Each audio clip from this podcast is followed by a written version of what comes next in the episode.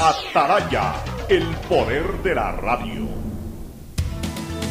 El siguiente en Radio Atalaya es un programa de opinión, categoría O, apto para todo público. La hora del pocho, la hora del pocho se viene con todo en Radio Atalaya. La hora del pocho, la hora del pocho. Alfonso el Pocho Car y su equipo traen para ustedes la opinión política, la opinión deportiva, más premios, sorpresas, regalos para sus oyentes. La hora del pocho, aquí en Radio Atalaya, cada día más líderes. Buenos días, este programa es auspiciado por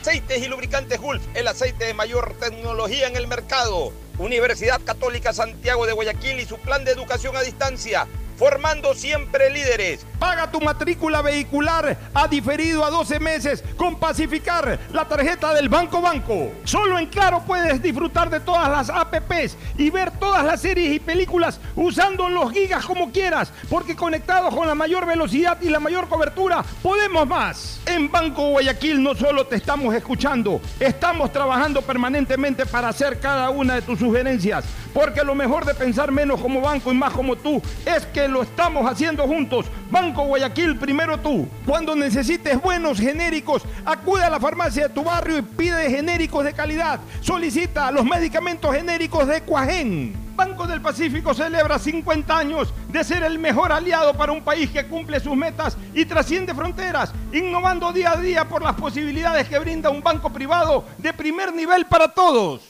Devolver sonrisas a niñas, niños y adultos con labio leporino o paladar fisurado es transformar las vidas de familias enteras. La Prefectura del Guayas, junto a Global Smile y el Hospital León Becerra, brinda atención médica integral a cientos de personas con labio leporino o paladar fisurado a través de operaciones gratuitas. Contáctanos al 099-549-9150. Así que están felices, papitos. Eso es lo más importante, ¿ah? su felicidad. Y que ella sea una niña feliz. Prefectura del Guayas.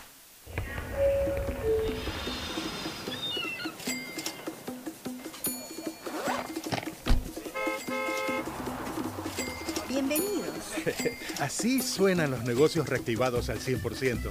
Se generaron 127 millones de dólares de gasto turístico entre Carnaval y Semana Santa. Gracias al esfuerzo de todos, hoy estamos viviendo un Ecuador 100% reactivado. Gobierno del Encuentro.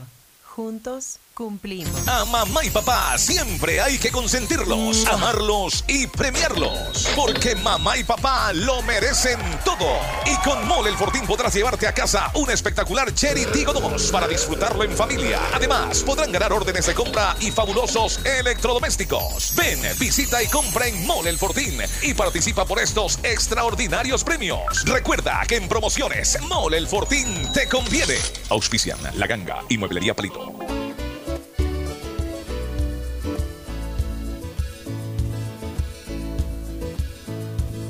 Camino sobre tu piel morena y siento tu latido.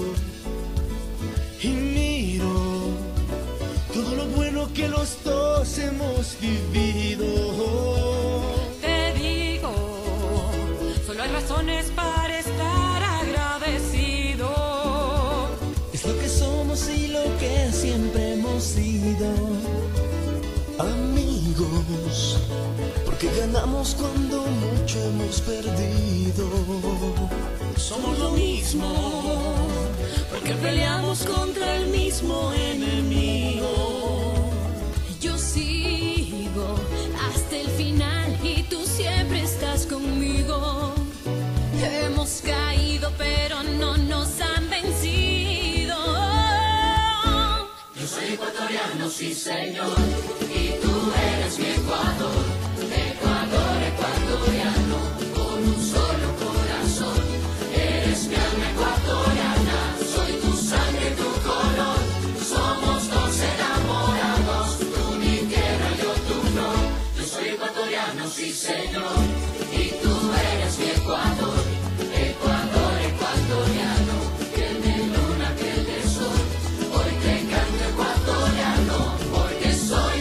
680 a Sistema de Emisoras Atalaya en su año 78. Atalaya, aquí está, honrando y primero enviándoles un saludo aquí desde la hora del pocho, en esta trinchera, en esta columna de la libertad de expresión y como siempre digo, honrando las iniciales de sus nombres completos, SEA, una radio seria, emotiva y altiva. Por eso, cada día más líder, una potencia en radio y un hombre que ha hecho historia, pero que todos los días hace presente y proyecta futuro en el Dial de los Ecuatorianos. Este es su programa matinal, la hora del pocho del sistema de emisoras Atalaya de este, de este, de este día sota, como siempre le llamamos al día 10. 10 de mayo, día de la sota, 10 de mayo del año 2022, eh, avanzando en el mes, avanzando en el año y avanzando con nuestro programa y con nuestro contertulio habitual, Fernando Edmundo Flores Marín Ferfloma, que saluda al país. Fernando, buenos días.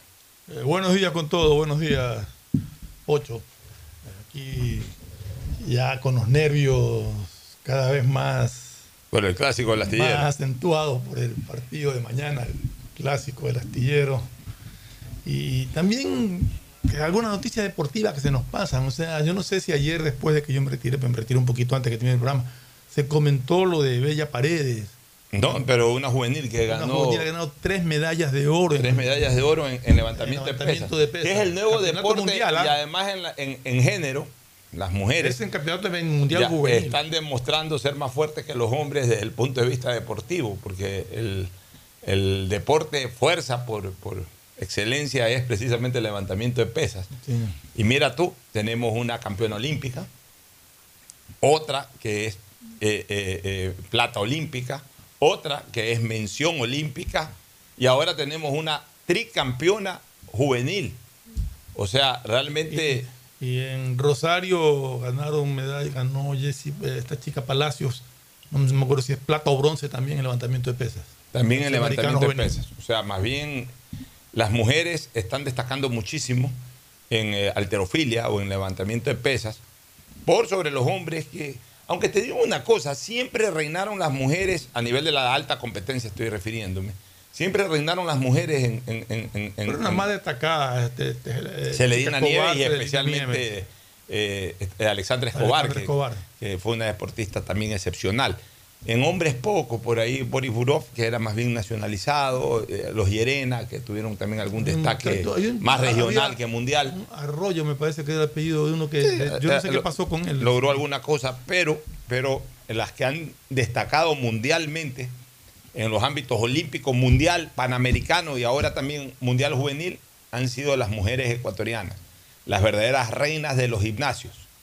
Eh, son las que han sacado a relucir la verdadera fortaleza, no solamente la fortaleza espiritual que la tienen todas las mujeres, sino lo que siempre se ha discutido, la fortaleza física. Con, con- con- con la- con- con esta exposición de éxito de nuestras eh, levantadoras de pesas, queda claro que al menos en el Ecuador el sexo débil no es el femenino.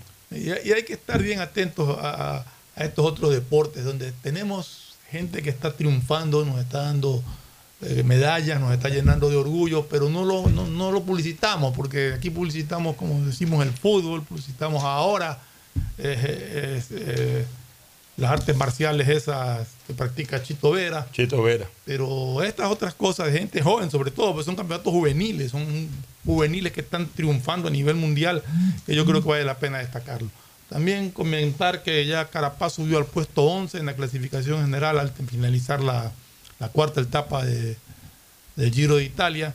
Así que esperemos que en las etapas siguientes, donde habrá más montaña, Carapaz pueda descontar el tiempo que Eso se te quería preguntar ayer, pero ya no hubo tiempo. Este, Carapaz llegó con, con bastante expectativa de, de- de éxito, o sea, iba a ser la principal carta de su- es el líder. Eh, es el team Eh, líder. eh, Era, era el, El team era el líder. favorito incluso para ganar la pero, Giro. pero como que el arranque no ha sido tan auspicioso. Todavía tiene, todavía tiene posibilidades de recuperar espacio para ganar, la- para ganar el Giro. Largo, sí, Ya. sí, está, está- esto recién empieza.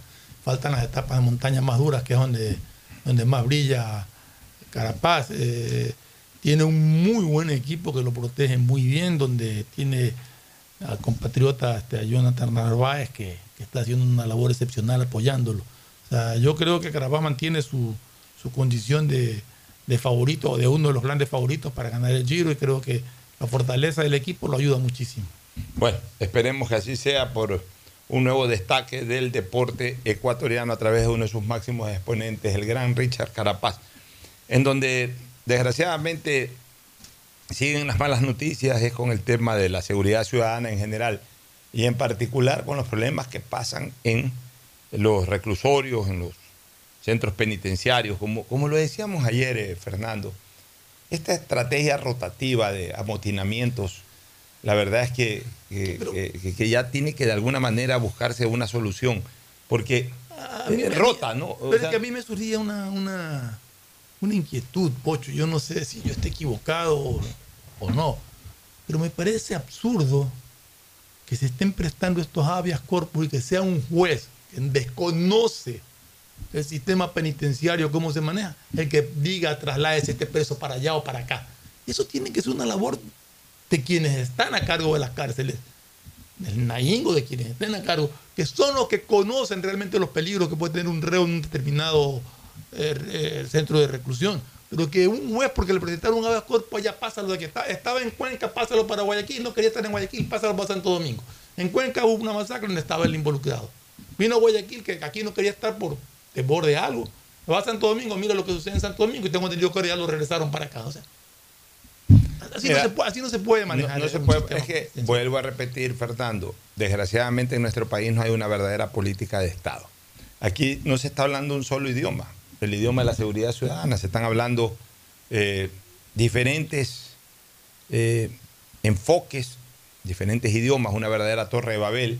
La justicia habla de una manera, el Ejecutivo habla de otra, el Legislativo habla de, de tercera manera, la Corte Constitucional también tiene su propio enfoque, su propio idioma en esta materia. Entonces, esto es una mezcla de todos. Los militares consideran de que no pueden entrar o les prohíben entrar, los policías dicen que son insuficientes porque tienen que cuidar las calles. O sea, todo el mundo, de alguna u otra forma, no, eh, eh, no pueden aportar verdaderamente su contingente porque son contradictorias las unas posiciones con las otras. Y esto termina siendo una torre de Babel. Eh, yo, yo lo que creo, aprovechando la visita del presidente a Israel, es que justamente este Estado israelita, ojalá pueda realmente dar un asesoramiento integral al gobierno ecuatoriano, que es lo que se pidió hace casi un año. Eh, un, un- asesoramiento integral y además que, por ser integral, que cubra todos los campos posibles, entre ellos el penitenciario. Yo, como siempre lo he reconocido, no soy en lo más mínimo experto en materia de seguridad. Lo que sí aplico es la lógica. Y más allá de la lógica, lo que sí exijo es la decisión por parte de quienes, aplicando la lógica, aunque sea de manera empírica, por lo menos y por lo pronto, puedan ayudarnos a, defendernos de- del AMPA que está cada día más insoportable. Y en ese sentido, pienso en, en- en un criterio lógico, en un criterio lógico. ¿Por qué no se pone en funcionamiento en este país un gran centro penitenciario nacional? Es decir, a donde vayan todos los delincuentes de, de- de- de máxima peligrosidad, porque hay Un algunos que son de... Escúchame, Uno, uno en una zona de la sierra y otro en la zona de la costa para decir que el clima, lo que sea, con dos.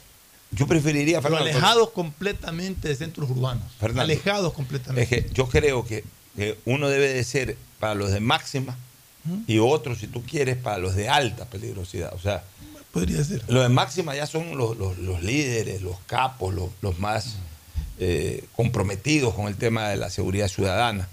Y, los de alta peligrosidad son los, eh, digamos que lo- los mandados a hacer eh, daño, los, que, los que mandan a hacer daño. Digamos los que son mandados para hacer daño, dígase los sicarios. Ah, ok, esos son de alta peligrosidad. Pero que de alguna forma el Estado ecuatoriano tenga un control total sobre esta cuestión. O sea, yo me imagino que cuando existió aquí el penal García Moreno, en el Ecuador, ese era el sitio donde iba todo el mundo, Los- los- por lo menos los delincuentes de alta peligrosidad, bueno, los concentraban ahí hace 70 años, hace 80 años.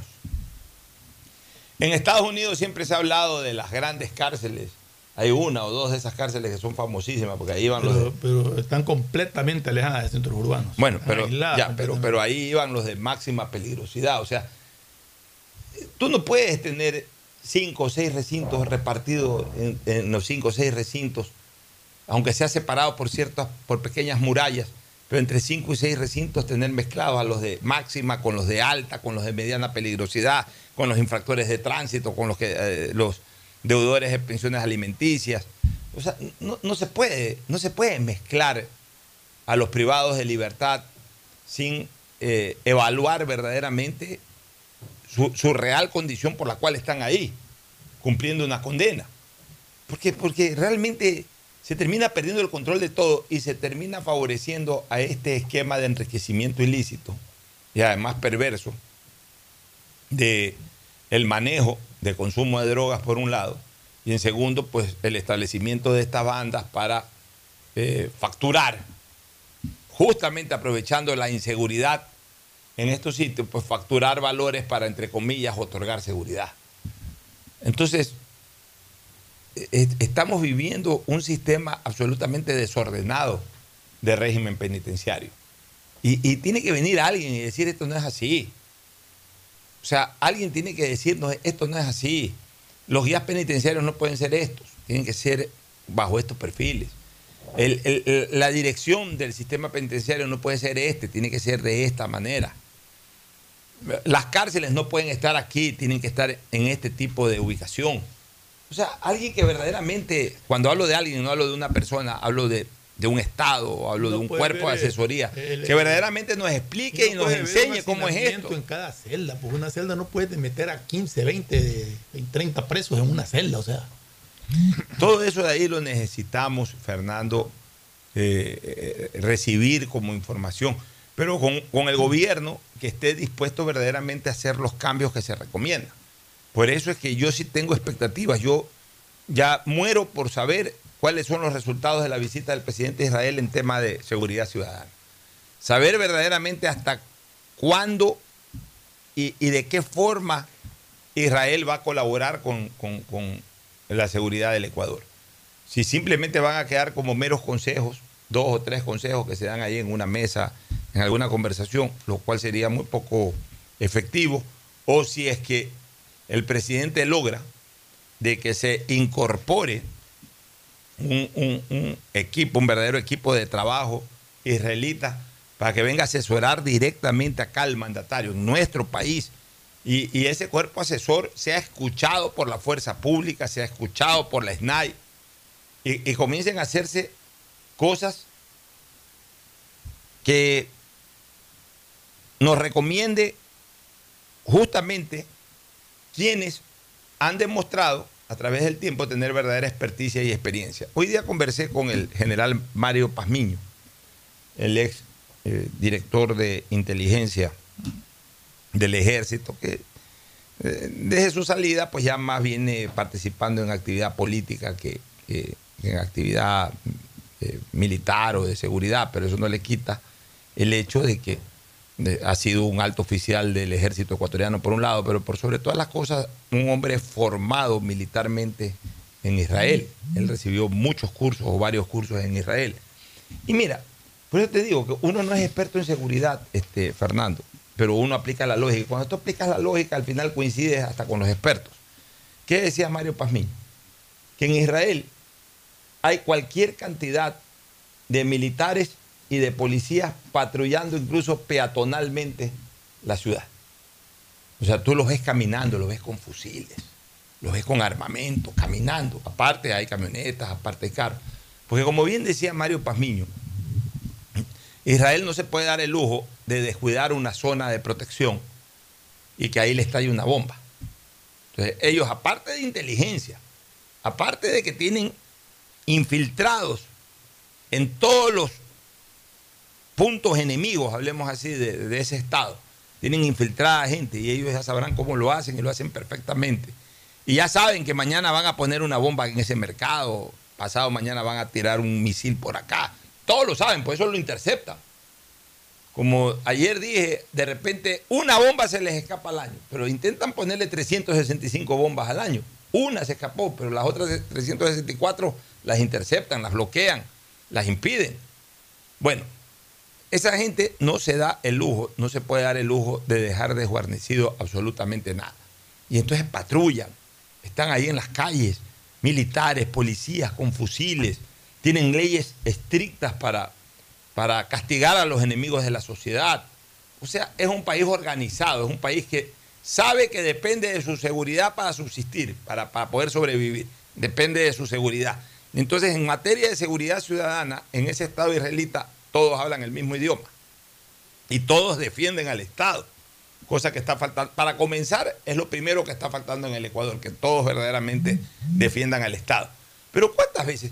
Tú debes de recordar, Fernando, tengo el honor y el gusto de que me acompañes aquí ya como seis años, que desde hace muchísimos años atrás, antes de que se destape esto, eh, como, como desgraciadamente se ha, eh, se ha destapado, Acuérdate que alguna vez hasta dijimos que nos le dábamos un premio a alguien que nos envió una foto de policía patrullando a pie. ¿Sí te acuerdas? Claro. Ya, aquí nunca hemos visto, o- o no, nunca, perdón, hace años sí, pero en los últimos 10 años no vemos patrullaje a pie de la policía. No, andan es en camionetas. Los militares antes era una costumbre, señores, ver caminar militares en Lo las que se veía mucho infantes de marina. Infantes de Marina. Mira, tanto es que la Marina tenía esa apertura para, para poder, eh, y además esa actitud, y me imagino que esa apertura, las leyes lo permitían seguramente. Voy a llegar, voy a, llegar a un extremo que se, dio en este país y en esta ciudad. Los marinos hasta protegían eh, o, o hacían la custodia del estadio monumental, de la cancha del estadio monumental en los partidos de fútbol. O sea, a veces no iban ni policías, sino que iban marinos. En, el famoso partido Barcelona-River Plate, eh, cuando Barcelona clasificó la primera vez a la final del 90, y hay tomas en donde se ven marinos. Los marinos, además como la Barcelona llegó en un momento determinado a un acuerdo con, con la Marina, como la Marina tiene uno de sus cuarteles, los tiene justo ahí al lado del estadio del Barcelona, los marinos le daban protección al perímetro primero del estadio y luego ya hasta la cancha. Pero eso ocurrió en todo Guayaquil, tú veías a los marinos caminar. Por otro lado, veías a la gente del ejército caminar eh, con sus uniformes camuflados, iban hasta con, siempre con sus rifles. Había marinos caminando por el malecón y por la calle 9 de octubre. Siempre. Estaban ahí los marinos. Miembros del ejército, caminando. Policía, en cada esquina veías un policía. Que la gente, ahí fue que vulgarmente les comenzó a llamar, o de manera ordinaria, les comenzó a llamar Paco o Chapa. Ya, pero ahí se los veía caminando. Habían los patrulleros de la policía eh, eh, eh, eran en una cantidad limitada. O sea, ya un patrullero ya andaba por ahí y todo, pero había bastante policía en la calle. Entonces ya tú ya llegabas a un sitio y ya veías policía por aquí, policía por allá. Y ya, ya, ya, tenías, ya tenías tú un poquito más de seguridad, te sentías un poco más seguro. Pues sabías que en la esquina había un policía, si alguien, "Eh, la- policía, policía, están robando, y ya se movía el policía, ya. Por último, la misma gente eh, rodeaba al ladrón y ya llegaba el policía. Oye, en, en- en- en, eh, años de mi niñez y adolescencia, años 70, inicio de los 80, los vigilantes de tránsito estaban hasta armados. Claro. Y el vigilante de tránsito se metía en un asunto de delincuencia. ¿ves? Llegaba el vigilante, sacaba su pistola y como la cosa. Seguía a los delincuentes. Y seguía a los delincuentes. O sea, había un sistema integral de seguridad. Claro, tampoco. A ver, y yo vuelvo a repetir una cosa. No es para nada comparable la estructura delincuencial ordinaria de esa época con la estructura delincuencial absolutamente extraordinaria de esta época. O No, sea, no hay punto de comparación. no hay ni punto de comparación. En esa época no habían bandas organizadas, no había narcotráfico. Lo que había era la llamada delincuencia común y corriente. El arranchador, máximo el chineador que andaba con un cuchillo. Ni siquiera habían delincuentes con pistola. Pocos delincuentes. Ya un delincuente armado ya era un caso hasta raro. Chuta, ¿de dónde será? Oye, tenía una pistola. Qué raro que un delincuente. Así uno hablaba, qué raro que un delincuente. Uno lo que le tenía temor era el delincuente, ese siempre anduvo el delincuente que andaba con para el chineo, o sea, con un cuchillo, con, con un puñal, con una navaja, con un chuzo. Ese era el delincuente que uno le tenía temor, respeto. No respeto, perdón, temor. Temor, miedo. O sea, chuta, esta zona roban, entonces tú andabas pilas y de repente asomaba ahí con un cuchillo, te, cogían del cuello, te cogían distraído y del, del cuello, te, te, te- te chineaban, lo que se llamaba el, el famoso chineo.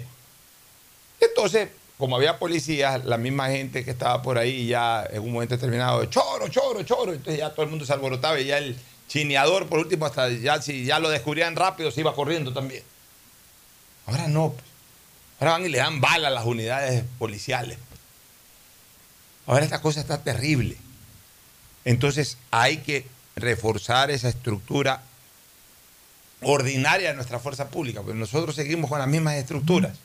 Sí, tenemos un poco más de camionetas, un poco más de patrulleros, pero ya en cambio eso hace que ya no tengamos policías en las calles caminando. Pero al final de cuentas tenemos, tenemos los mismos esquemas de cobertura.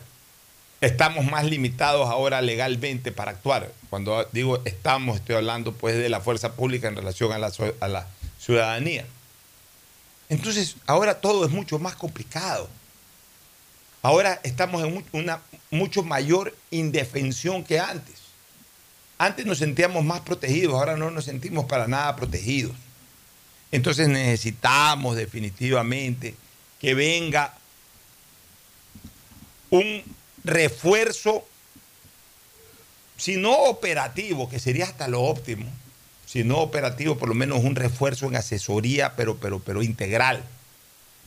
Pero no que transmitan ideas, que vengan acá y operen, que vengan acá y estén monitoreando. Si esto no genera un cambio de 180 grados, el país terminará eh, auto, autodestruyéndose. La verdad es que con esta inseguridad con la que hoy, desgraciadamente, cuenta el Ecuador, con esta inseguridad, esto como país no nos va a permitir vivir mucho tiempo más. O sea, así no vamos a poder vivir, este, Fernando. Esto, es- ¿sabes, sabes una cosa? Esto es como tener un COVID sin vacuna de por vida prácticamente, o sea, de largo. Cinco, seis, siete años. Imagínense ustedes si no hubiesen encontrado la vacuna para el COVID, tener esa amenaza del COVID seis, siete años. Fuera in- in- insufrible, fuera invivible. Es, es lo mismo el tema de la seguridad. El tema es que esto no se, no se corrige de la noche a la mañana, no es que ya habló en Israel y ya mañana no tenemos problemas. Esto es un proceso largo, duro, pero que queremos ver que se implementen medidas, que uno empiece a ver medidas que funcionan y que uno empiece a ver que esto poco a poco va disminuyendo hasta que se lo pueda controlar totalmente. Estamos hablando de, de bandas organizadas, de mafias de, del narcotráfico que no son nacionales, sino que vienen de afuera incluso. Entonces es, una labor muy ardua y muy dura, muy compleja en la que todos tenemos que poner nuestro granito de arena. Todos tenemos que apoyar, todos tenemos que aportar con algo para que esto se trate de solucionar. Y yo de la visita al presidente de Israel, más allá de ya lo que tú hablaste de, de, de la seguridad, de todo lo que tiene que venir, yo espero también que en cuanto a tecnología traiga excelentes resultados, que nos ayuden también a desarrollar muchas, y que significa abaratar también costos y mejorar calidad de productos para que nos permitan aportar más también. Sí, esta es una visita para mí de, de las que mayor provecho en todo sentido puede sacar el Ecuador. Ojalá así sea. Eh, mira, de cara a entrar ya al segundo año de gestión del presidente Lazo, faltan exactamente eh, 14 días, dos semanas, para que el presidente inicie su segundo periodo de gobierno. A propósito, Segundo año. su segundo año de gobierno. A propósito, faltan 14 días para el bicentenario de la independencia. No es un 24 Sí. de mayo cualquiera, es el 24 de mayo del bicentenario, del cual he escuchado hablar muy poco, Sí, no se ha hablado mucho más allá de una marcha que hicieron el otro día. del cual se ha hablado muy desfile, ¿te poco. Creo que sí, creo que el Ecuador, creo que el Ecuador merece, merece eh, destacar más esa fecha, o merece que se le destaque más esa fecha. Quien parte, Fernando, y te voy a decir con absoluta convicción algo. Quien parte al 24 de mayo se le ha quitado el verdadero mérito independentista por esa confusión que hay con el 10 de agosto. O sea, yo creo que ese 10 de agosto, sinceramente, con todo respeto, ese 10 de agosto es sobredimensionado y le ha disminuido en cambio la verdadera dimensión del 24 de mayo. Hay gente que piensa que el, que el Día de la Independencia es el 10 de agosto y no el 24 de mayo. ¿Por qué? Porque como se, se lo puso como el primer grito de la independencia. O sea, increíblemente al 10 de, de- de agosto se lo terminó identificando más con la independencia que el real día de la independencia, que fue el 24 de primer mayo. grito de la independencia pasaron de desde ahí pasaron 13 años. 11 años para que Guayaquil Claro, 11 para Guayaquil y, y 13 para, para, el país. para que el país sea libre. Ya, pero, pero siempre se le dio más realce al 10 de agosto que al 24 de mayo. El 10 de agosto, durante muchos años, la mayor cantidad de años dentro de nuestra vida republicana fue el día especial de las transiciones de poder. Se cambio de mando todo. El primer grito de la independencia. L- Los héroes del 10 de agosto, incluso hasta se les ha dado más realce que a los verdaderos héroes de la patria, los verdaderos padres de la patria que fueron los héroes de la, de la batalla del Pichincha.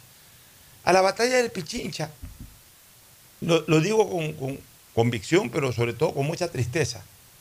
Desgraciadamente se la ha visto simplemente como una batalla en la que se ganó. Pero, pero no se le ha dado esa real dimensión de que fue la batalla decisiva y definitiva. La que nos liberó. La que nos liberó. Porque fue la que acabó definitivamente con, con eh, la hegemonía hispana, con la hegemonía real, con, la, con el control de los realistas de esta parte del continente, que en esa época se llamaba Real Audiencia de Quito, que después ya se, eh, desde 1830 se comenzó a llamar Ecuador como país. Pero fue esa batalla, la batalla del Pichincha. No fue la única en la carrera independentista. Comenzó Guayaquil, luego se independizó Cuenca. Eh, Esmeralda creo que se había independizado, creo que fue el primer punto de, de independencia que tuvo Ecuador, la zona que hoy se conoce como Esmeraldas. Este, pero, ¿dónde se atrincheraba realmente la real fuerza española? En la capital de la, de la audiencia, que era la ciudad de Quito. Ya, bueno, si no salían de Quito, seguía teniendo de alguna manera el control. De hecho, Guayaquil, que esa es una ingratitud que algunos eh, libertarios que, que se autodenominan o, o titulan, o independentistas, o separatistas, o como se les quiera llamar, este, señalan pues que Bolívar fue el gran enemigo de Guayaquil y que por Bolívar es que Guayaquil no es independiente. No es así. Si bien es cierto que Guayaquil se independizó en 1820, primero que la mayor concentración de fuerza española no estaba en Guayaquil, por supuesto estaba en Quito. Y en segundo lugar, el propio Olmedo era consciente de que en cualquier momento un contragolpe español recuperaba nuevamente el control de Guayaquil. Y por eso es que Olmedo, en la propia acta de la independencia de Guayaquil, pone a consideración de Guayaquil la posibilidad de cualquier protectorado. Y de alguna forma, telepáticamente, convocaba o llamaba a Bolívar para que apresuren su llegada de la carrera independentista que venía desde el norte, desde Nueva Granada, desde Venezuela, Nueva Granada, ya que vengan al Ecuador y encuentren en Guayaquil un Guayaquil independiente y a partir de ese Guayaquil independiente que surja la carrera hacia la toma de Quito y la liberación total del país. Olmedo sabía que no podían pasar muchos años sin eh, un, un- un- refuerzo en, en esa lucha por la independencia, que no bastaba solamente con el 9 de octubre, que, que la gesta del 9 de octubre en cualquier momento se perdía. Y eso, eh, tenemos que- que decirlo y obviamente pues tenerlo claro también. Entonces, se gana la batalla del Pichincha y ahí sí ya las tropas independentistas consolidan totalmente el dominio sobre lo que en ese momento era territorio de la Real Audiencia de Quito. Y, queda liberada esta parte del continente. Ya quedamos liberados del yugo español. Es la batalla del Pichincha, no es el 10 de agosto. Hay hasta eh, comentarios, acorde a la propia acta del 10 de agosto, de que esa terminó siendo más bien una manifestación de, de rendición hacia el gobierno, hacia la autoridad española, más que verdaderamente un pronunciamiento de liberación o de independencia. Pero bueno, no me quiero meter ahí porque tampoco quiero herir las susceptibilidades históricas enraizadas en nuestro país. Pero lo que sí creo es que desgraciadamente esa sobredimensión que se le dio al, al acto del 10 de agosto de 1809, de alguna manera le restó importancia histórica al 24 de mayo de 1822. Pero mira, una fecha olvidada, por ejemplo, es el 2 de agosto de 1810. Un año después, casi un año Casi después. un año después del grito de independencia, donde hubo, ahí hubo muchos muertos. Ahí más bien hubo una Ahí- mayor ahí- manifestación exacto, de rebeldía, exacto. más que la del, Ahí- ahí hubo más rebeldía, más rebeldía que más que la del 10 de agosto de más que 1809. Oye, el, mil- el- el acta del 1809, si tú la lees bien, termina siendo casi que una rendición a la autoridad española. Ah, e- Esa es la verdad, sino que uno tampoco... Gustavo en eso es más lanzado y yo prefiero... eh, no quiero entrar en polémicas. A mí de lo que yo no recuerdo, quiero, no quiero digo, entrar a, a- a- a desgastar o a molestar eh, una raíz muy, muy histórica nuestra, de creencia histórica, que fue la que se fabricó de ese 10 de agosto del año 1809. Pero lo que yo sí quiero es por lo menos que se resalte con mucha mayor fuerza en una, en una eh, posición mucho más mayúscula la gesta del 24 de mayo. Y es, es la razón principal, mi querido Fernando, no lo dudes, es la razón principal por la cual casi que está pasando inadvertida esta fecha de bicentenario de la independencia del Ecuador, porque la gente en el fondo está confundida. Todos sabíamos que el 9 de octubre de 1820 se dio la independencia de Guayaquil y todos esperábamos con mucha ilusión el 9 de octubre del 2020 para celebrar el bicentenario. Se había organizado una cosa maravillosa, desgraciadamente el COVID tiró abajo todos los festejos. Pero ahora que ya ni siquiera estamos aislados por el COVID, nadie habla mayormente del bicentenario de la independencia del Ecuador que viene en 15, en 14 que- días, en dos semanas exactas. Es que no se ha hecho, ningún, al menos no se ha anunciado ningún programa especial para que conmemorar este bicentenario.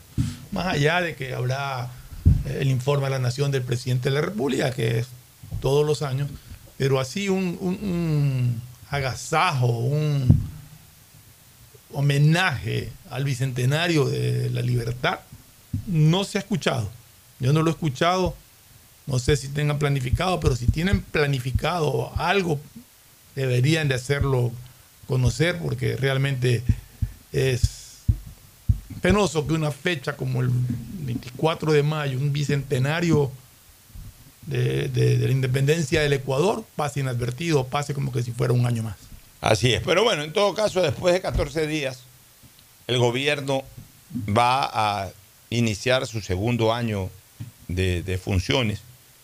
Y ojalá eh, justamente este segundo año eh, sirva o sea aquel que nos permita eh, comenzar a salir de, de una recesión económica que indiscutiblemente todavía la estamos soportando, de una inseguridad absoluta que hoy vive el Ecuador, pero también siendo conscientes de que el gobierno ha hecho buenos esfuerzos por superar muchas cosas. Por ejemplo, estos pasos que está dando para eh, beneficiar el trabajo de seguridad ciudadana, esta visita a Israel, por eso es que yo pretendo que hayan buenos resultados. De todas maneras, mi querido Fernando, el conocer noticias de que la salud económica del país desde la visión macroeconómica es mucho más sana que antes. O sea que se ha puesto un poco de orden en las finanzas públicas. Bueno, perfecto. A partir de ese orden, ojalá ya de aquí en más comienzan a desarrollarse los planes de gobierno que todos esperamos, como obra pública, como una mayor inversión social, entre otras cosas. Yo sí creo que es de resaltar que se ha dado ya el primer año de gobierno y no ha habido una sola denuncia de corrupción, por ejemplo. Lo, que debe de preocuparse el gobierno inmediatamente, ya separando la- el tema de seguridad que hemos hablado, es en el tema de la salud, en el tema de las medicinas y de la atención en los hospitales, del equipamiento. Por eso hablo de inversión social. Ahí tiene que preocuparse mucho. Tiene que preocuparse mucho. Tiene, esto tiene que corregirse definitivamente. Los hospitales, lo dijimos en su momento, el sistema de salud del Ecuador estaba colapsado antes de la pandemia. La pandemia lo que hizo es simplemente como una casa vetusta, de repente llega un ciclón y la arrasa, pero ni bien pasa por el sitio, ya la va arrasando de lo poco sólida de lo poco edificada que ya está. Bueno, exactamente lo mismo pasó con nuestro sistema de salud. Pasó este ciclón o este huracán llamado eh, COVID y en 48 horas terminó, eh, o sea, fue ya absolutamente evidente el colapso del sistema de salud en nuestro país, con hospitales en mal estado, con eh, centros hospitalarios eh, insuficientes, con tecnología eh, carente, con medicinas y encima eh, con, medicinas faltantes y encima con corrupción al interior de cada una de ellas. O sea, todo eso saltó en la pandemia, que a lo mejor estaban un poquito encubiertos o, estaban, estaban escondidos en, el, en, en- en- ese, en esa red burocrática que a veces esconde las cosas, pero cuando, cuando estalló el COVID y los ecuatorianos masivamente necesitaron ir a los hospitales, ahí nos dimos cuenta, ahí ya no había cómo esconder nada y nos dimos cuenta del colapso total del sistema hospitalario. Bueno, ya se acabó el COVID. Ya hoy la demanda en los hospitales es minúscula en relación a incluso poco tiempo atrás. Bueno, es la oportunidad y es el momento de reestructurar totalmente el sistema hospitalario.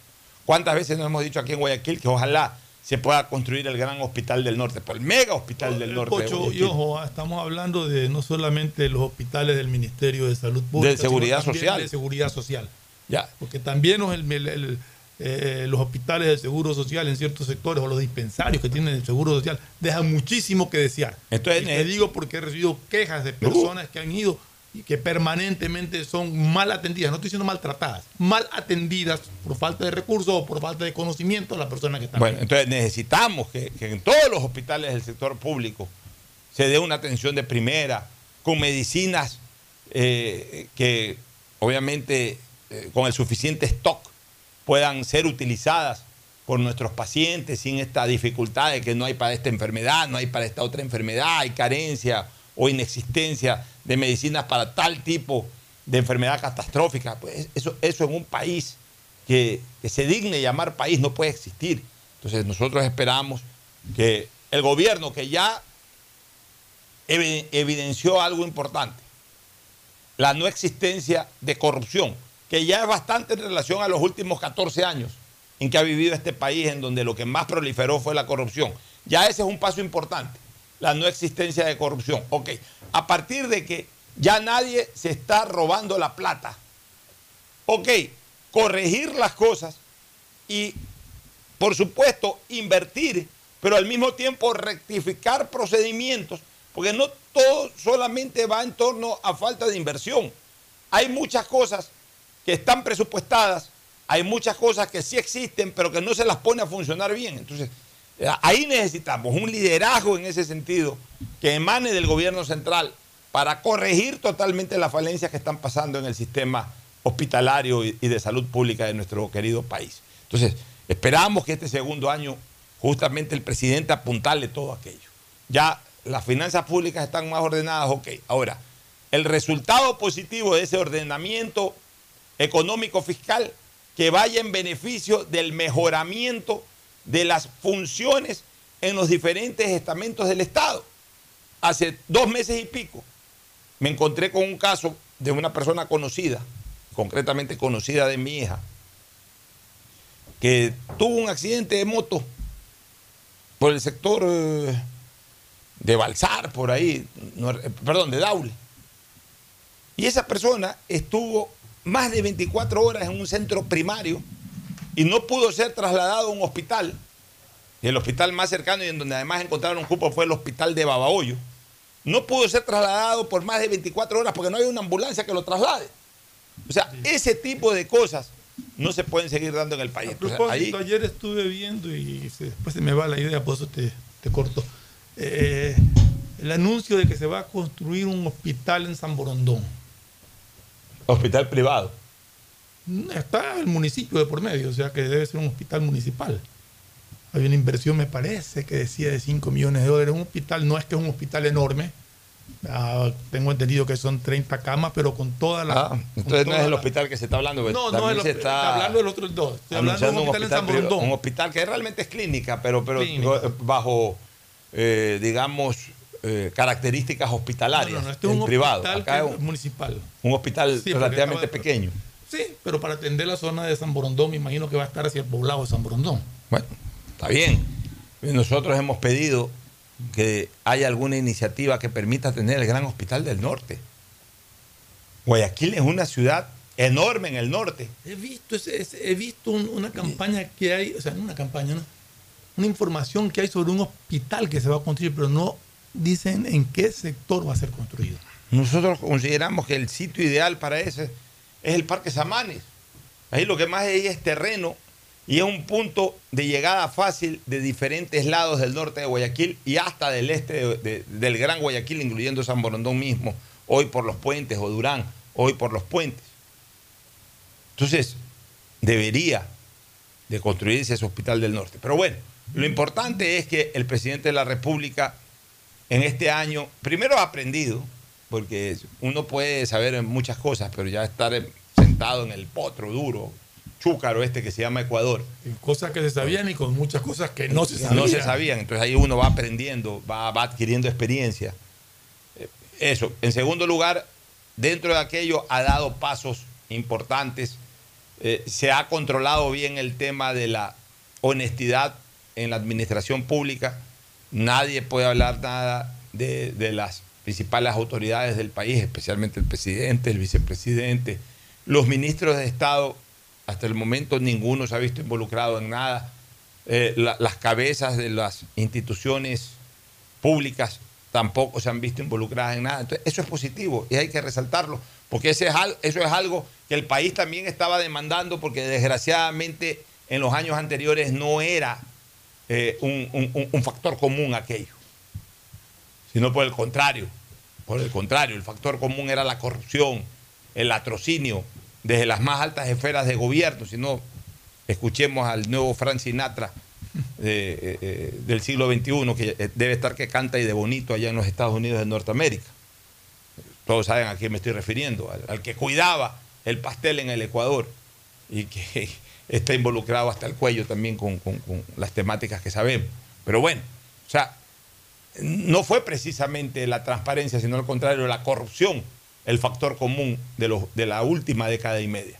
Bueno, este gobierno hasta el momento no le ha explotado absolutamente nada. Y no es porque no tiene ojos encima, porque cuántos enemigos de este gobierno no andan atrás a la pesca. Sin embargo, no se ha escuchado absolutamente nada, ni han podido denunciar absolutamente nada. Eso es bueno, pero no es lo único que esperamos. Queremos una reactivación económica, queremos mayor seguridad en las calles. Y yo estoy absolutamente seguro que, que esas, esos objetivos serán los primordiales del presidente Lazo y a partir del 24 de mayo, nos, Y- el 24 de mayo nos informará cómo los va a trabajar y a partir del 24 de mayo queremos Estoy- eh, observar resultados. Y, y no, no voy a decir ahorita nada, pero solamente decirles que de fuentes bien informadas, calculo que de aquí hasta, si no es mañana, hasta el viernes, el Ecuador recibirá muy buenas noticias. Ojalá. Ojalá recibamos todas las buenas noticias del caso que las necesitamos y a gritos. Nos vamos a una primera pausa para retornar con más análisis político antes de entrar al segmento deportivo, porque esta semana es semana de Clásico del Astillero. Vamos a hablar sobre el tema de Ana Salazar y, y el conflicto que en este momento se está desarrollando en la Asamblea. Ya volvemos. El siguiente es un espacio publicitario apto para todo público. Devolver sonrisas a niñas, niños y adultos con labio leporino o paladar fisurado es transformar las vidas de familias enteras. La Prefectura del Guayas, junto a Global Smile y el Hospital León Becerra, brinda atención médica integral a cientos de personas con labio leporino o paladar fisurado a través de operaciones gratuitas. Contáctanos al 099-549-9150. Así que están felices, papitos. Eso es lo más importante, ¿ah? su felicidad. Y que ella sea una niña feliz. Prefectura del Guayas. A mamá y papá siempre hay que consentirlos, amarlos y premiarlos. Porque mamá y papá lo merecen todo. Y con Mole el Fortín podrás llevarte a casa un espectacular Cherry Tigo 2 para disfrutar disfrutarlo en familia. Además, podrán ganar órdenes de compra y fabulosos electrodomésticos. Ven, visita y compra en Mole El Fortín y participa por estos extraordinarios premios. Recuerda que en promociones Mole El Fortín te conviene.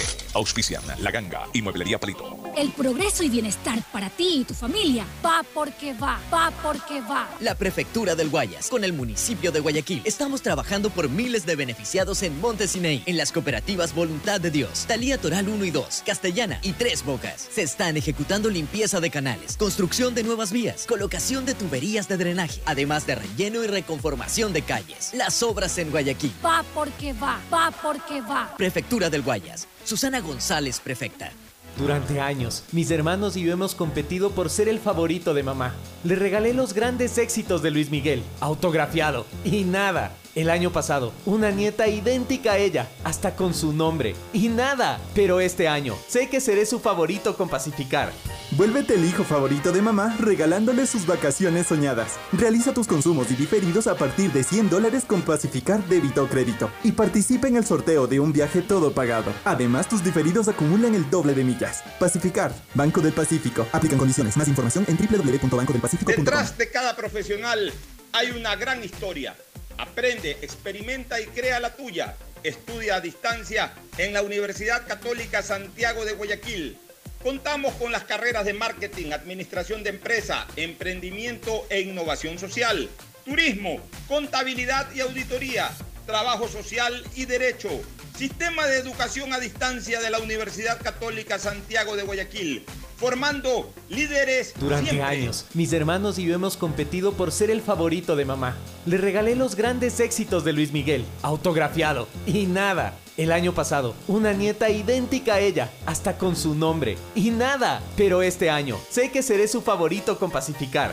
Vuélvete el hijo favorito de mamá regalándole sus vacaciones soñadas. Realiza tus consumos y diferidos a partir de 100 dólares con Pacificar débito o crédito y participa en el sorteo de un viaje todo pagado. Además, tus diferidos acumulan el doble de millas. Pacificar, Banco del Pacífico. Aplican condiciones. Más información en www.bancodelpacifico.com. De todos los premios que hemos recibido en el aeropuerto de Guayaquil consecutivamente desde su inauguración, este es el más especial de todos, porque volamos contigo contra viento y pandemia. Y la ASI nos premió como el mejor en calidad de servicio en nuestra categoría de 2 a 5 millones de pasajeros y superando por puntos a todos los aeropuertos de Latinoamérica y el Caribe. Seguiremos cuidándote y siendo los mejores aún en el peor de los tiempos. Autoridad Aeroportuaria y la Alcaldía de Guayaquil, haciendo que la nueva ciudad vuele alto. Si la placa de tu vehículo termina en 4, realiza su revisión técnica vehicular durante todo el mes de mayo. Paga la matrícula. Separa un turno desde las 7 de la mañana en el centro de matriculación norte, en el de la Vía Daule o en el sur de la ciudad en la avenida 25 de julio. Los sábados de 7 a 13 horas en todos los centros. Y realiza tu revisión técnica vehicular. ATM y la Alcaldía de Guayaquil trabajan por ti. Nuevas obras para el sector Isla Trinitaria. Estamos realizando la pavimentación de calles, construcción de aceras, bordillos y la arborización en todo este sector para beneficiar así a todos sus habitantes, mejorando su movilidad. Las obras se ven en todo Guayaquil. Porque tu bienestar siempre es primero. Alcaldía de Guayaquil. Ecuagen, medicamentos genéricos de calidad y confianza a su alcance. Ecuagen, una oportunidad para la salud y la economía familiar. Consuma genéricos Ecuagen.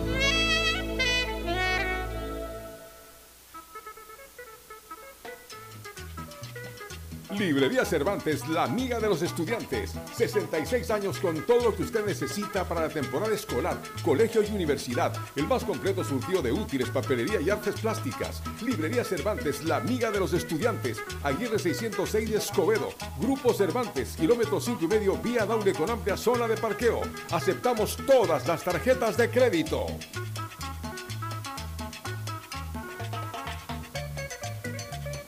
Devolver sonrisas a niñas, niños y adultos con labio leporino o paladar fisurado es transformar las vidas de familias enteras. La Prefectura del Guayas, junto a Global Smile y el Hospital León Becerra, brinda atención médica integral a cientos de personas con labio leporino o paladar fisurado a través de operaciones gratuitas. Contáctanos al 099-549-9150. Así que están felices, papitos. Eso es lo más importante, ¿ah? su felicidad. Y que ella sea una niña feliz. Prefectura del El Guayas. progreso y bienestar para ti y tu familia van porque van, van porque van. La Prefectura del Guayas, con el municipio de Guayaquil. Trabajamos por miles de familias en el sector de Nueva Prosperina, con la reconformación de vías e instalación de tuberías de drenaje de aguas lluvias en más de 50 caminos internos. Las cooperativas beneficiadas son Cooperativa Las Cañas, Cooperativa Valerio Estacio Bloque 2, Bloque 3, Bloque 4 y Bloque 5. Las obras en Guayaquil. Van porque van, van porque van. Prefectura del Guayas. Susana González, prefecta. Elegimos conectarnos con la mejor red del país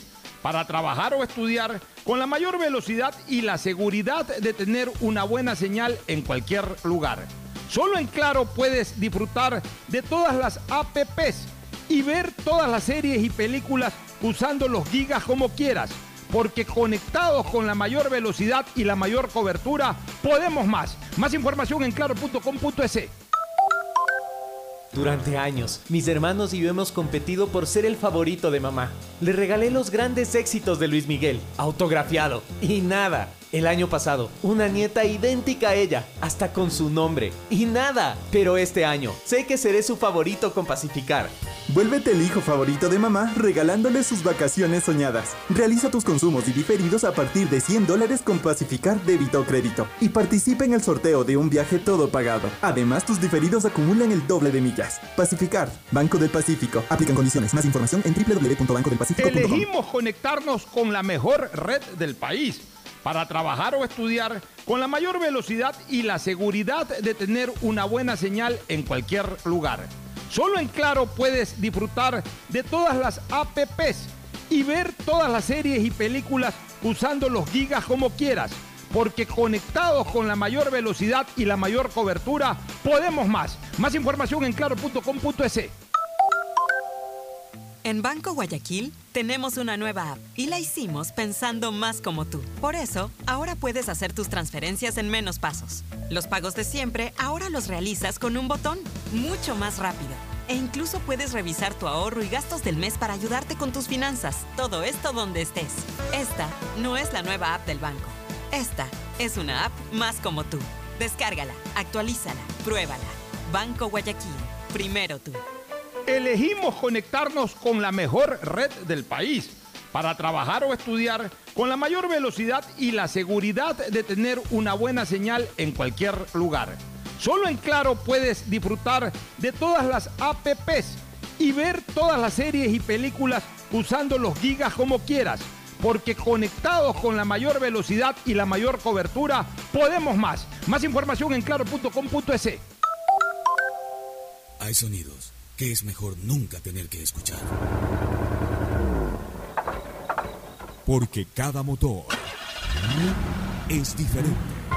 Desde hace 104 años, Lubricantes Cool mantiene la más alta tecnología y calidad en línea de aceites para motores a diésel y gasolina. Está hecho con una fórmula especial para dar excelente protección a todo tipo de motores, evitando el desgaste prematuro de pistones, anillos y árbol de levas, ayudando a mantener limpio el motor y libre de depósitos que se forman por las altas o bajas temperaturas. Dele a su motor lo que se merece. Lubricantes Gulf, la más alta tecnología en lubricación. 104 años preservando la vida de su motor. Lubricantes Gulf. Gulf es más lubricante.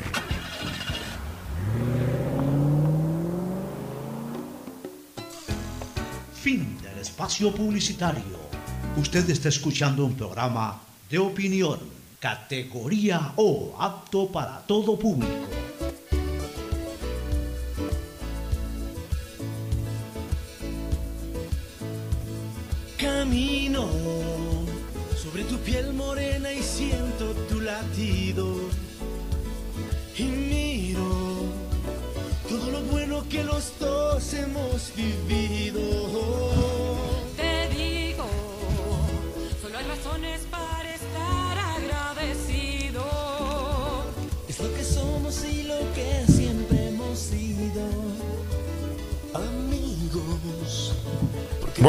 Retornamos, mi querido Ferfloma. Oye, el tema de, de esta convocatoria que le hacen a la señora fiscal general de la Nación, yo quiero comentarlo con, con absoluta objetividad. Se está hablando de que ya aquello eh, es como una, una especie de preanuncio de juicio político, como que van atrás de la cabeza de la señora fiscal general de la Nación. Yo no lo veo así, Fernando. Yo creo que tiene que aclararse esta situación. Me parece bien que, que haya sido convocada a la Asamblea Nacional para que dé explicaciones de cómo así, por ejemplo, aparecieron policías en eh, la Asamblea Nacional para la investigación de esta denuncia que presentó la presidenta de, del desacato por parte de los 81 o la cantidad de asambleístas que hayan votado a favor de, de la comisión esta de evaluación de la labor de la presidenta de la Asamblea. ¿Y por qué yo creo que, que es correcto lo que en este caso está haciendo la Asamblea? Más allá que tú sabes que yo estoy totalmente en desacuerdo con el trabajo de la Asamblea, que están preocupados de estas cosas que, que no le interesan a la gente, en lugar de preocuparse de la gran temática nacional, de los problemas de seguridad ciudadana que no avanzan en cuanto al tratamiento de leyes, eh, de haber bloqueado proyectos de ley importantes para temática económica. Pero ya, indistintamente de aquello, separándonos de aquello, Fernando, ya yendo puntualmente a esta situación, yo creo que sí hubo un exceso por parte de la Fiscalía General del Estado. La Asamblea, equivocada o no, generó un acto legislativo. O sea, la creación de esa comisión a través de una votación en el Pleno fue un acto legislativo. La constitución política del Estado, en concordancia a ella, la ley orgánica de la función legislativa, son muy claras en señalar de que el legislador no es responsable ni penal ni civilmente por los votos u opiniones en el ejercicio de sus funciones. Es decir, siendo ese un acto absolutamente legislativo, está protegido de cualquier acción penal aunque se diga de que hubo un desacato o lo que sea, pero está protegido de una acción penal. Por eso dice, no es responsable penalmente.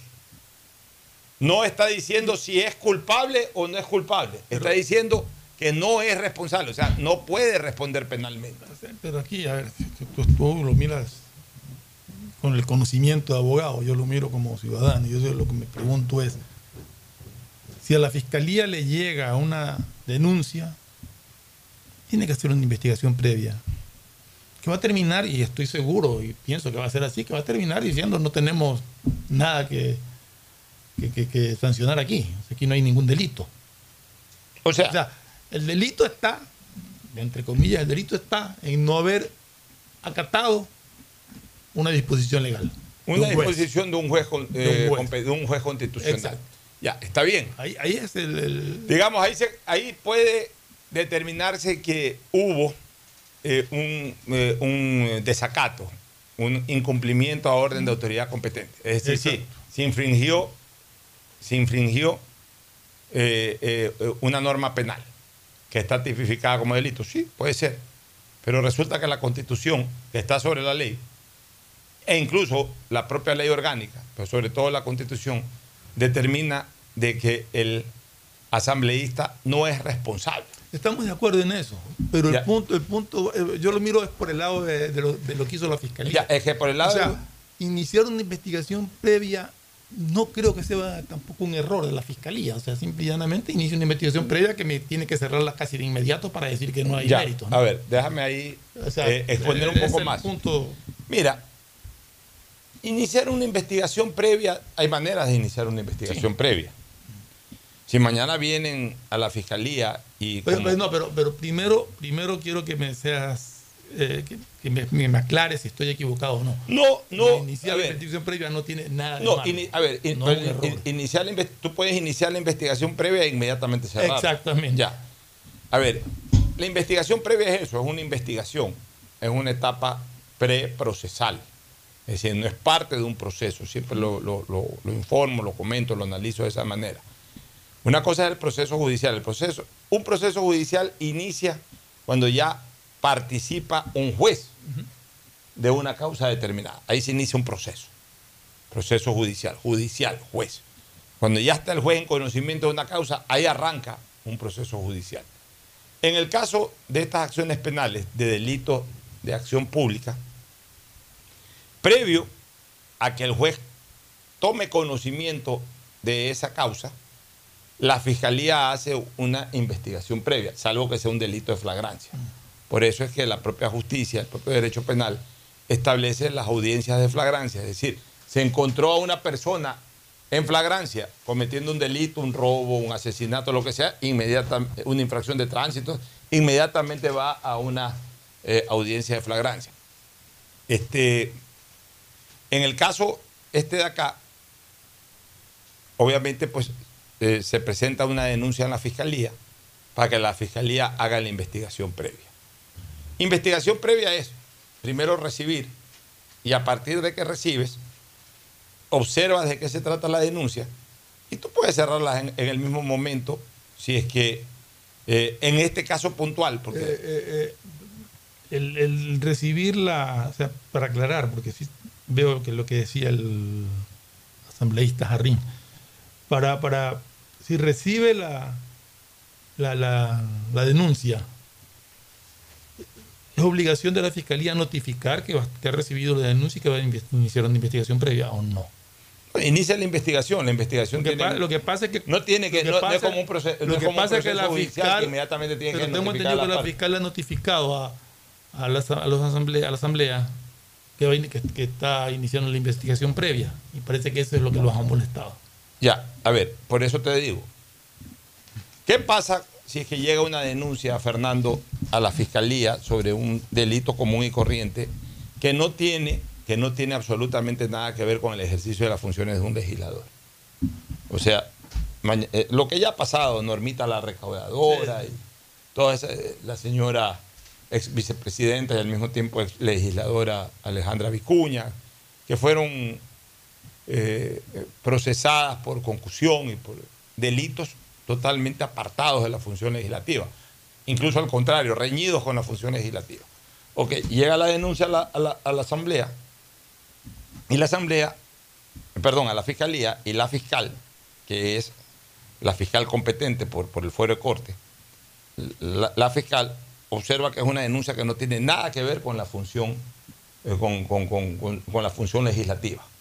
Es un tema aparte. Entonces, Nada que ver con su desempeño como Na- asambleísta. nada que ver con su desempeño directo como asambleísta. O sea, no es lo que se está denunciando no es un tema vinculado a un acto legislativo, sino que es eh, un, eh, un acto hasta reñido con el acto legislativo, pero obviamente tiene que investigar. Entonces ahí sí, abre la investigación previa, investiga, se documenta, eh, obviamente pues solicita información, etcétera, y una vez que ya ha desarrollado su investigación previa, formula cargos si es que considera de que en efecto esa persona ha cometido un delito.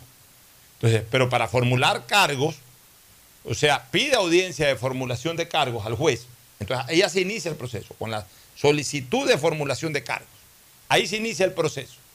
Porque cuando tú cierras la investigación previa, Fernando, tienes dos caminos. Desestimarla o formular cargos. Ya, ok.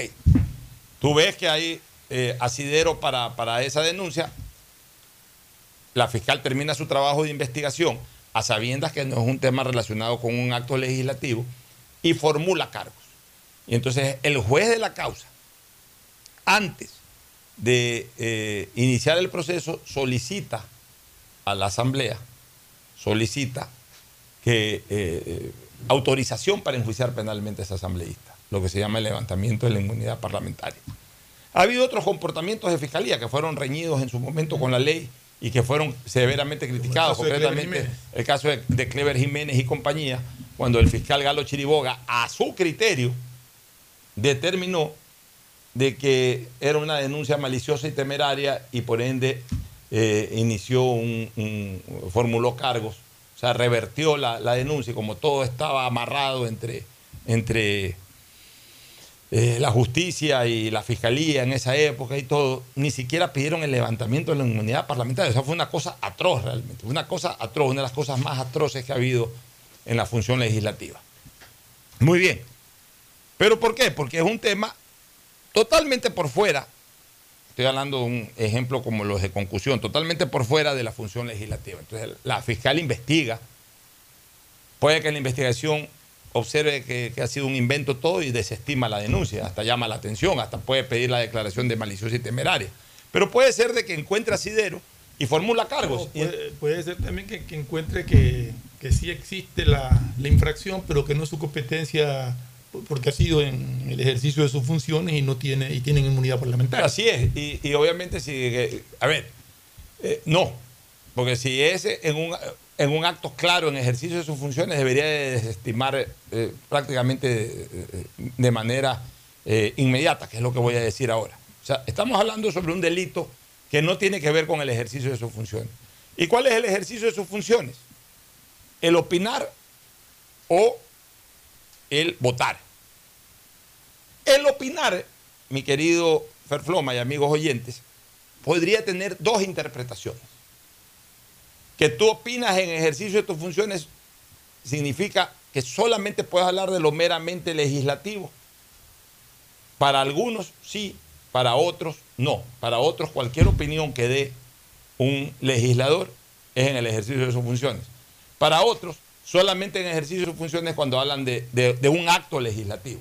O sea, si yo mañana digo que eh, el ministro tal está desfalcando, está robando, está cometiendo delitos, etcétera, podría en un momento determinado someterme a un juicio de calumnias, porque no necesariamente fue en el ejercicio de mis funciones, aunque también la doctrina señala de que justamente cuando se habla de opiniones, es esa protección que se le da al legislador para denunciar lo que creyere conveniente aún sin necesidad de probarlo. Esa es la idea de darle la irresponsabilidad penal por las opiniones en el ejercicio de sus funciones. Entonces ahí ya viene otra discusión, si la dijo en la asamblea o no la dijo en la asamblea, etcétera, ya. Pero lo que sí no tiene la menor discusión de que no es un acto legislativo, es un voto en la asamblea. Claro. O sea, la manera como tú votas en un pleno de la asamblea. Eso no tiene ya la menor. Equivocado o no. Equivocado o no, pero eso es un acto 100% legislativo.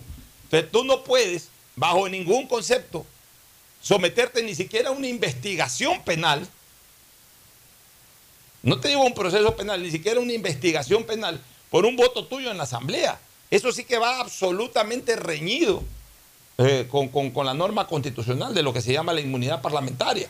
Entonces, en ese sentido sí tiene la razón la Asamblea de, de, de- de- reclamarle de la señora fiscal que apenas se dio cuenta de la denuncia, pues la fiscal obviamente lee la denuncia, de que está denunciando por un delito de, de- de desacato por los votos en razón de la creación de una comisión. La fiscal tenía que haberle dicho a la señora presidenta, presidenta, con todo cariño personal que le tengo y todo, pero este es un acto legislativo. Usted, usted más que nadie como presidenta de la Asamblea sabe perfectamente que esto no puede avanzar. Es más, yo se la voy a recibir por el respeto que usted Pero, me eh, merece. pero- Voy- pero- voy a iniciar la, la investigación denuncia- previa, pero inmediatamente voy a tener que cerrarlo. Y me imagino que la investigación no es por el voto, es por el desacato. Pero en, ya, pero en razón del voto. Por eso, pero digo, es por eso. Está bien, pero, pero es que tú puedes, es, que, es que al final de cuentas, al final de cuentas, eh, eh, eh, el, el desacato en qué se traslada, se traslada en un acto legislativo. De acuerdo. Entonces, estás Pero votando por algo. Asumo, recepta una denuncia por desacato. Entonces la recepta, ok, voy a iniciar Ok. una, voy a hacer una investigación previa de este eh, desacato. eh, ya. Ahí se dará y dirá. O sea, la fiscal. La fiscal podría, si quisiera, escúchame, si yo hubiese sido fiscal y quisiera ayudarle a la presidenta eh, Guadalupe Llori, si yo hubiese sido el fiscal, yo- más allá de que podría interpretarse como un desacato a orden legítima de autoridad competente, sin embargo, en razón de la norma constitucional tal que dice lo siguiente, que los diputados, o en este caso los asambleístas, no son responsables ni por los votos ni las opiniones en el ejercicio de sus funciones, me abstengo de eh, y- eh, proseguir con la investigación y la cierro en este momento. Y Y se acabó y no mandaba policías ni nada. Yo sí creo que hubo un exceso Exacto, también eso de la fiscal. Pues te digo, o sea, La- la- es- la- la fiscal- es manejado de una Y manera. entonces ahorita, se- o sea, la fiscal tiene que entender una cosa también. De que finalmente ella sí puede ser también sujeta de un juicio político. Y de que en este caso se está metiendo en, en- en un acto en donde la verdad es que la, la constitución y la ley sí protegen a los asambleístas, que además están en mayoría. Porque por último no es contra un grupo minúsculo de asambleístas, sino contra un grupo mayúsculo. contra el 93. Ese grupo mayúsculo va a originar dos cosas, Fernando. Ese grupo mayúsculo va a originar en primer lugar de que si que la fiscal continuara con su investigación previa y formulara cargos, cuando el juez pida el levantamiento de la inmunidad parlamentaria de los 81 legisladores, los 81 legisladores van a decir que no. Y ojo, no se pueden abstener de votar, el legislador puede votar. Claro.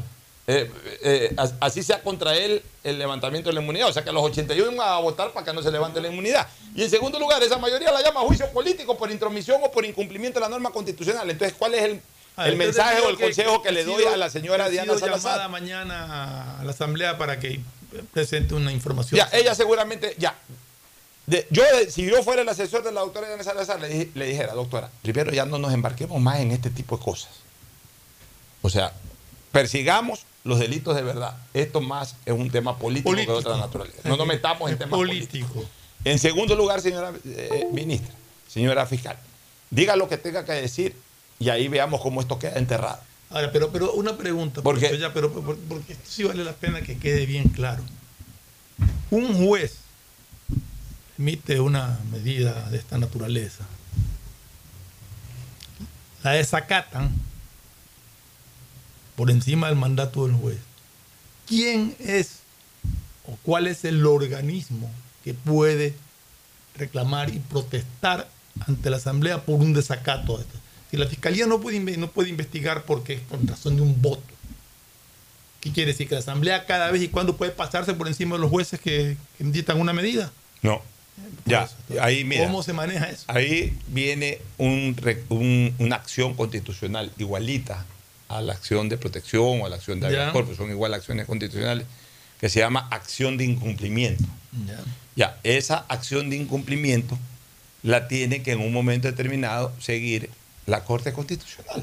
o sea, la Corte Constitucional, la, la- la- eh, este, eh, eh, ante la Corte Constitucional se plantea la acción de incumplimiento. otra pregunta. La Corte Constitucional aboga conocimiento de esto. y la, y, y- y la Corte Constitucional en un momento determinado pudiera, pero es que to- mira, pudiera destituir es al funcionario, pudiera destituirlo, pero asimismo la constitución política del Estado determina, determina cuáles son las causales de destitución de un legislador. Ojo con eso. Determina. Y no está entre las causales de destitución de un legislador esta situación. Ya. ¿Y qué pasa? Que evidentemente pues un legislador no puede ser destituido eh, eh, eh, en derecho público hay que hacer lo que está establecido en las normas jurídicas. Y en este caso la constitución establece que las causales de destitución para un legislador son eh, participación en actos de eh, eh, reñidos en contra de, de- de sus funciones, que están establecidos los delitos de concusión, de cohecho, de tráfico de influencia, ese tipo de cosas. Por esa razón puede ser destituido este, o por eh, decisión de la propia asamblea, eh, luego de- de- del inicio de un debido proceso, la propia asamblea puede destituir a un, a un asambleísta, la mayoría del pleno de una asamblea. Pero no puede, en este caso, no puede, ni siquiera la Corte Constitucional, a pesar de que a través de una acción de incumplimiento pueda ordenar la destitución de un funcionario, pues no puede o no puede, no, no abarca en ese, en ese, en esa esfera, no, amba- no abarca a los legisladores, porque los legisladores tienen causales específicas de ¿Qué destitución. pasa si la Corte Constitucional declara inconstitucional lo actuado por la Asamblea? Si declara- Déjame terminar la pregunta. Declara inconstitucional lo actuado por la Asamblea y la Asamblea no cumple con esa disposición de la Corte Constitucional. Ya, la Corte Constitucional no tiene facultad sancionatoria contra los asambleístas, pero obviamente pues sí puede declarar la inconstitucionalidad de un acto. Ya, y en el momento que la Corte Constitucional declara la, in- la Corte Constitucional la inconstitucionalidad de un acto, ese acto queda sin efecto jurídico. Y la, y la presidenta de la Asamblea sigue en O sea que lo que hagan ahí, esa comisión y todo, no tiene valor. no tiene Si es valor. que la Corte Si es que la Constitucional Corte Constitucional, inconstitucional eso. Claro, ante. eh, dos demandas que pueda presentar en un momento determinado. Eh, Es que la acción extraordinaria de protección no la puede presentar porque, porque para que se presente una acción extraordinaria de protección tiene que haber un fallo en contra para que esa persona que recibió el fallo en contra, que no es el caso de la presidenta de la Asamblea, este, pueda presentar la acción extraordinaria de protección. En este caso, podría presentar la presidenta de la Asamblea una, una acción de incumplimiento, porque no tiene nada que ver con la parte penal, que no tiene nada que ver por el lado de la fiscalía.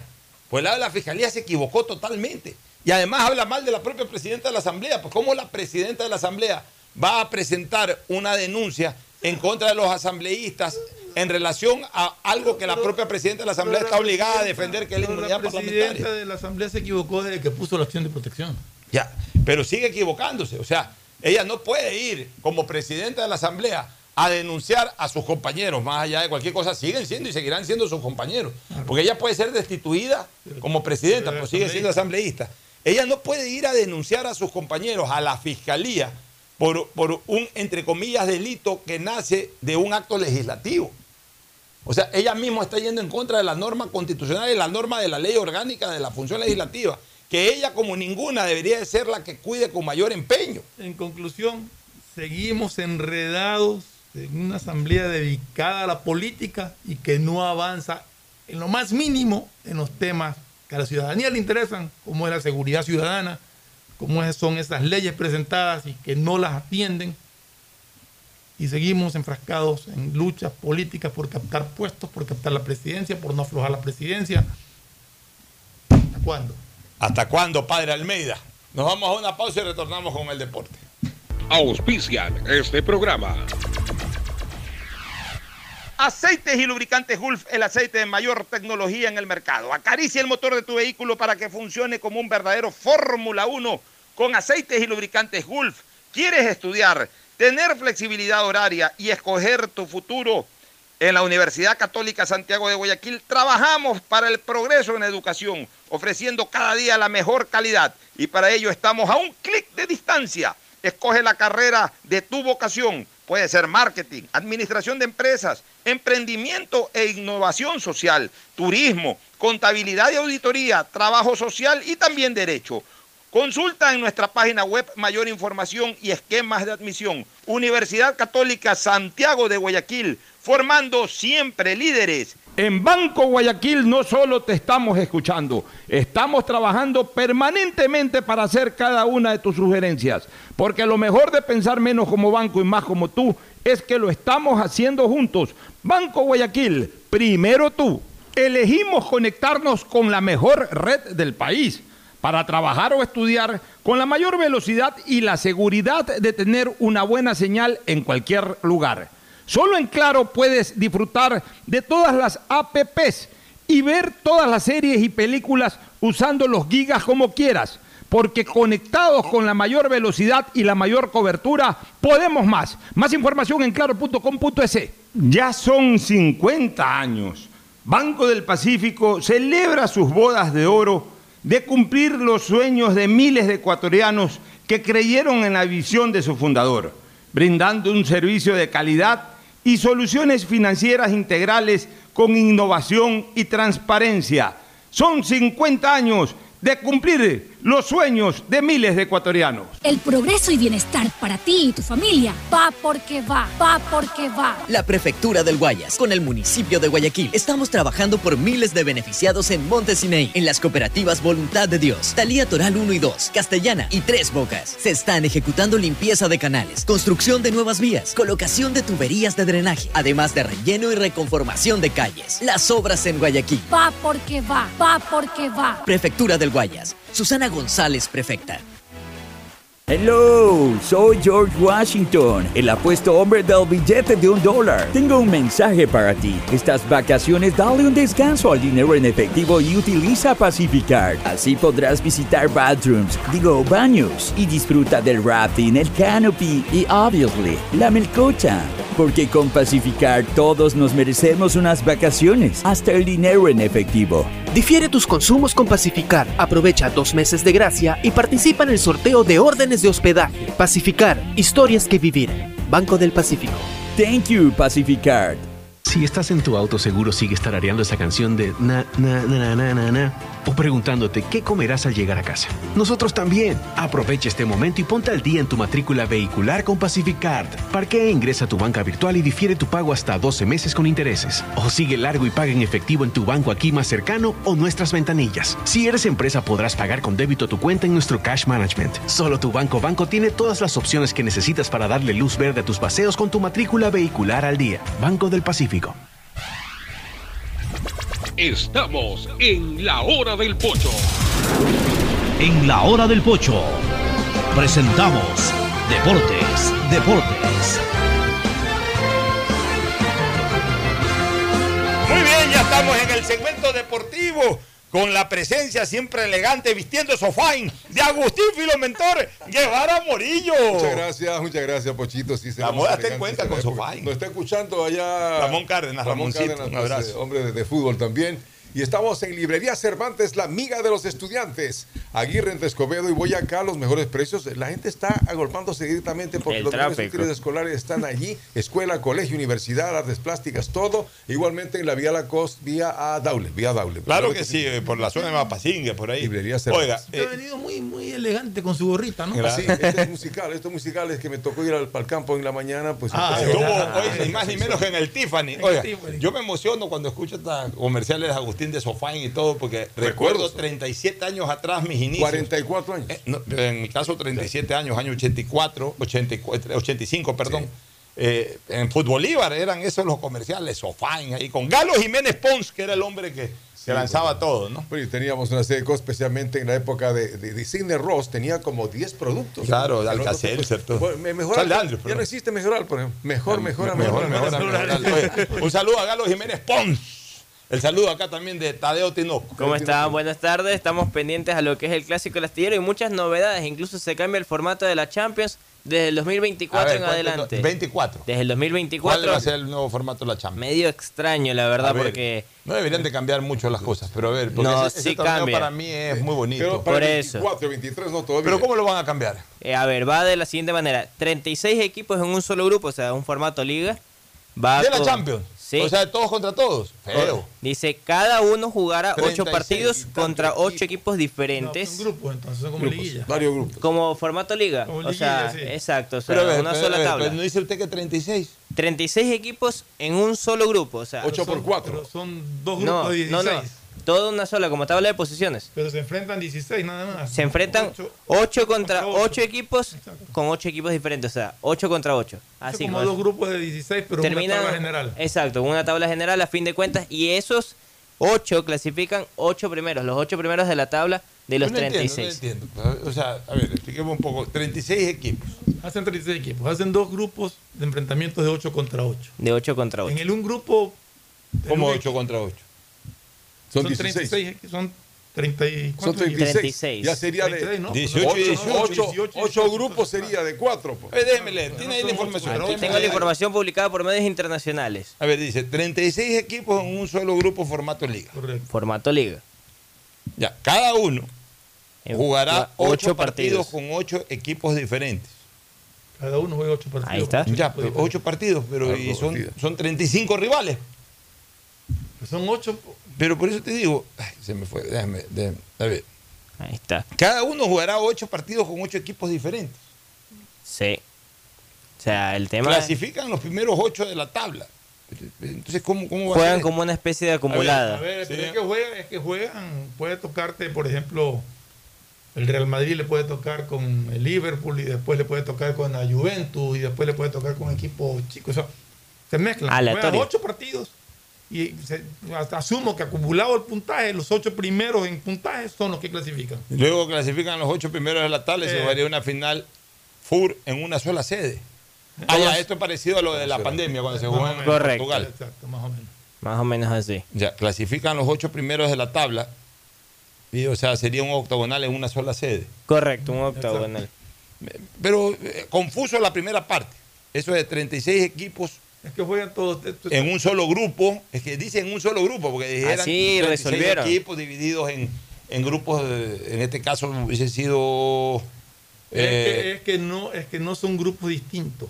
Es un Es solo, uno solo. grupo. Uno solo. Y ahí por sorteo te toca jugar ocho partidos. Tú puedes tocar eh, con cualquiera de los equipos. Y el- la, la, la, la, la- a, A la ver, tabla- ya, ya, ya a comienzo, la lista final. ya comienzo a la darle, lista final ya comienzo a darle, a ver, ya comienzo a darle A ver, una, sorteo. ya comienzo a darle una idea matemática al, al caso. 9 por 4, 36. ¿no? Correcto. Ya, 9 por 4, 36. Es decir, que se formarían, eh, eh, digamos que cuatro grupos de De nueve nueve. equipos. Y por eso, al, al ser cuatro equipos, eh, grupos de nueve o subgrupos de nueve, Subgrupos, sí. un equipo, cada equipo juega contra ocho.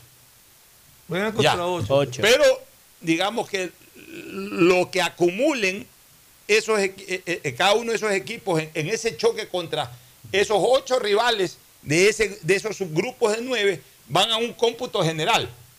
O sea, Van a un cómputo general. que O sea, no es que, no es, por, no es, por subgrupo, sino que que, lo que están tú metidos en un subgrupo puede ser que en un subgrupo que tú llamas clasifiquen cinco, Claro. porque terminan con más puntaje que los demás. No, claro, por eso te digo, sí, está bien. O sea, por eso te digo, no son subgrupos independizados, pues, eh, pues entonces Ahora, serían grupos. no Son, sé- son subgrupos dentro de una misma tabla, De pero horrible. Pero yo no sé si Eh, van a hacer horrible. Pero lo acabo de ya de más o menos. no sé si lo Es van a hacer que la cantidad es la que no se lo comprende. Van a hacer como subgrupos o los van a sortear los partidos a lo que les toque. Exacto, o sea, eh, más que detalle no se ha dado, eso fue el último que resolvió la UEFA en horas de la mañana, Para mí que se horas de la tarde de cuatro, grupos, cuatro subgrupos De de nueve. nueve, de entonces nueve. cada equipo juega contra ocho, Pero- pero, pero, van sumando. Yo y entonces, ahí estarías estableciendo diferentes grupos. Para mí lo que hacen es sortear a cada equipo ocho partidos. Ocho rivales. Esperar para el 24, tal el 23 no. Claro, bueno. esto va desde la temporada ¿Qué? 24-25. 24, pero hay que esperar que pasen el camino. Tiene que aclarar. cambiar algo. Tienen que aclarar, aclarar. esto es lo que resolvió y esto se anunció ya, hoy en horas de la eh, mañana. Quieren inventar la pólvora. Yo creo que el, el sistema de juego, ¿Cuántos eh, el, sistema de juego de la Champions es maravilloso. Sí, Sí, eh, el actual es el mejor. Está, bien, claro. Es maravilloso, incluyendo, incluyéndolo en la final. Te digo una cosa, ya se probó, aunque sea por el tema de la pandemia, a mí no me gustó eso en una sola sede que jueguen desde cuartos de final. Si lo bonito es eso del ida y vuelta. Claro. El, el- el- el Sí. único caso que se justifica un solo partido es la Es final, única. Por tema orden. Al menos en Europa, ¿por qué? Porque todo está cerca. Todo está entonces, cerca, viajar ya, acá en. Sudamérica es un poco más complicado. Pero, pero en Europa el sistema de Champions es el ideal, es el casi perfecto. Y, uno sepa, y, y si lo cambian, deberían de cambiarlo para mejorarlo, Allá no para agarras- empeorarlo. allá agarras un tren y te vas a cualquier lado. Es No, como no el invento del mundial que quieren subir más cantidad de equipos. Ya con lo que está ahí es, es bastante. Ahí ¿no? está, Entonces tiene pues, que todo con normalidad. Volvemos a lo nuestro. Hoy día Richard Carapaz Ah, ya tiene nueva- al puesto 11 en la clasificación general. ¿Tiene nueva bicicleta ya o no todavía? Ya también ya estrenó nueva bicicleta. Parece que le hizo bien la nueva bicicleta que escaló el puesto 11. Esperemos ver cómo se Oye, mantiene. no es parte, le, le toca la parte alta, porque esta situación del Giro de Italia tiene el sector, pues ya en donde estarán Sí. por los Alpes y tal. Recordemos que etapas. Claro. recordemos que recién desde hoy se está compitiendo en suelo italiano. Inició en Sí. Hungría y desde hoy, desde la etapa, las dos, desde la tercera etapa hoy inició en suelo italiano. Entonces hay que ver si eso también va a un panorama Carapaz porque el clima cambia. Es capaz. Sí, exactamente. Carapaz es capaz. Vamos a ver cómo le va a la locomotora. Bueno, vamos. Vámonos a una pausa para retornar ahora sí de lleno con el clásico del astillero y nada más que el clásico del astillero. Pausa y Más volvemos. clásico. El siguiente es un espacio publicitario apto para todo público. Nuevas obras para Marta de Roldós. Estamos realizando la reconstrucción de peatonales con adoquines en la zona de la Marta de Roldós, para así mejorar la circulación de todos los habitantes de este sector. La obra se siente. Porque tu bienestar siempre es primero. Alcaldía de Guayaquil. El progreso y bienestar para ti y tu familia van porque van, van porque van. La Prefectura del Guayas, con el municipio de Guayaquil, transformamos las vidas de medio millón de guayaquileños de la parroquia Febres Cordero, con el asfaltado de 32 calles, entre las que están Gómez Rendón, desde Puente Patria hasta Avenida Domingo Norero en ambos sentidos, la calle Cuenca, Capitán Nájera, Medardo Ángel Silva, las calles 39 hasta la 43, las obras en Guayaquil. Van porque van. Prefectura del Guayas, Susana González, prefecta. Mamá y papá siempre hay que consentirlos, amarlos y premiarlos. Porque mamá y papá lo merecen todo. Y con Mole el Fortín podrás llevarte a casa un espectacular Cherry Tigo 2 para disfrutarlo en familia. Además, podrán ganar órdenes de compra y fabulosos electrodomésticos. Ven, visita y compra en Mole el Fortín y participa por estos extraordinarios premios. Recuerda que en promociones Mole el Fortín te conviene. Auspician La Ganga y Mueblería Palito. El progreso y bienestar para ti ti y tu familia. Va porque va, va porque va. La Prefectura del Guayas, con el municipio de Guayaquil, estamos trabajando por miles de beneficiados en Montesinei, en las cooperativas Voluntad de Dios, Talía Toral 1 y 2, Castellana y Tres Bocas. Se están ejecutando limpieza de canales, construcción de nuevas vías, colocación de tuberías de drenaje, además de relleno y reconformación de calles. Las obras en Guayaquil. Va porque va, va porque va. Prefectura del Guayas. Susana González, prefecta. Elegimos conectarnos con la mejor red del país para trabajar o estudiar con la mayor velocidad y la seguridad de tener una buena señal en cualquier lugar. Solo en Claro puedes disfrutar de todas las apps y ver todas las series y películas usando los gigas como quieras, porque conectados con la mayor velocidad y la mayor cobertura, podemos más. Más información en claro.com.es. Durante años, mis hermanos y yo hemos competido por ser el favorito de mamá. Le regalé los grandes éxitos de Luis Miguel, autografiado, y nada. El año pasado, una nieta idéntica a ella, hasta con su nombre, y nada. Pero este año, sé que seré su favorito con Pacificar. Vuélvete el hijo favorito de mamá regalándole sus vacaciones soñadas. Realiza tus consumos y diferidos a partir de 100 dólares con Pacificar débito o crédito y participa en el sorteo de un viaje todo pagado. Además, tus diferidos acumulan el doble de millas. Pacificar, Banco del Pacífico. Aplican condiciones. Más información en www.bancodelpacifico.com. Elegimos conectarnos con la mejor red del país para trabajar o estudiar con la mayor velocidad y la seguridad de tener una buena señal en cualquier lugar. Solo en Claro puedes disfrutar de todas las apps y ver todas las series y películas usando los gigas como quieras, porque conectados con la mayor velocidad y la mayor cobertura, podemos más. Más información en claro.com.es. Detrás de cada profesional hay una gran historia. Aprende, experimenta y crea la tuya. Estudia a distancia en la Universidad Católica Santiago de Guayaquil. Contamos con las carreras de marketing, administración de empresa, emprendimiento e innovación social, turismo, contabilidad y auditoría, trabajo social y derecho. Sistema de educación a distancia de la Universidad Católica Santiago de Guayaquil, formando líderes Durante siempre. años, mis hermanos y yo hemos competido por ser el favorito de mamá. Le regalé los grandes éxitos de Luis Miguel, autografiado, y nada. El año pasado, una nieta idéntica a ella, hasta con su nombre, y nada. Pero este año, sé que seré su favorito con Pacificar.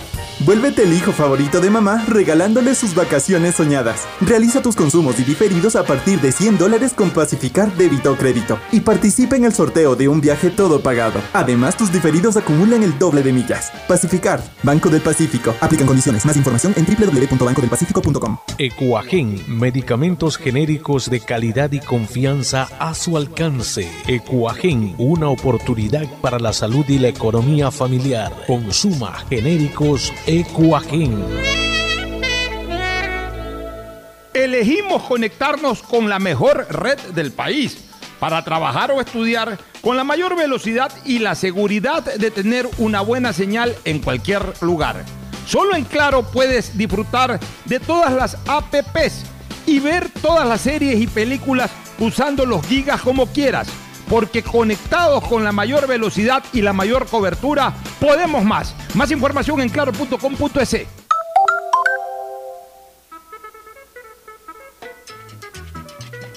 Librería Cervantes, la amiga de los estudiantes. 66 años con todo lo que usted necesita para la temporada escolar, colegio y universidad. El más completo surtido de útiles, papelería y artes plásticas. Librería Cervantes, la amiga de los estudiantes. Aguirre 606 de Escobedo. Grupo Cervantes, kilómetro 5 y medio, vía Daule con amplia zona de parqueo. Aceptamos todas las tarjetas de crédito.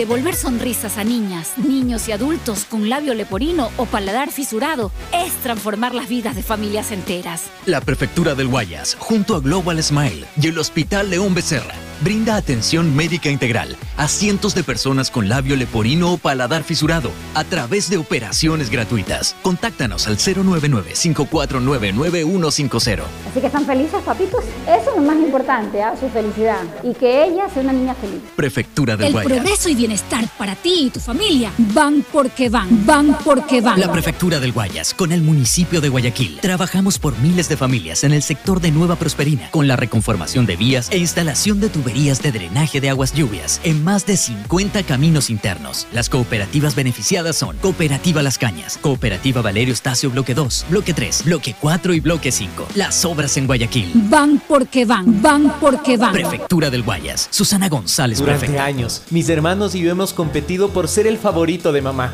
Le regalé los grandes éxitos de Luis Miguel, autografiado, y nada. El año pasado, una nieta idéntica a ella, hasta con su nombre, y nada. Pero este año, sé que seré su favorito con Pacificar.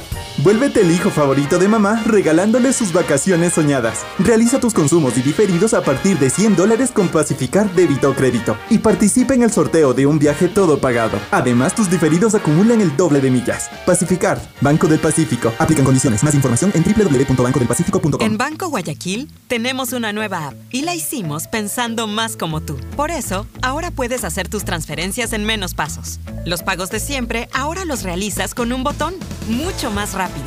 E incluso puedes revisar tu ahorro y gastos del mes para ayudarte con tus finanzas. Todo esto donde estés. Esta no es la nueva app del banco. Esta es una app más como tú. Descárgala, actualízala, pruébala. Banco Guayaquil. Primero tú.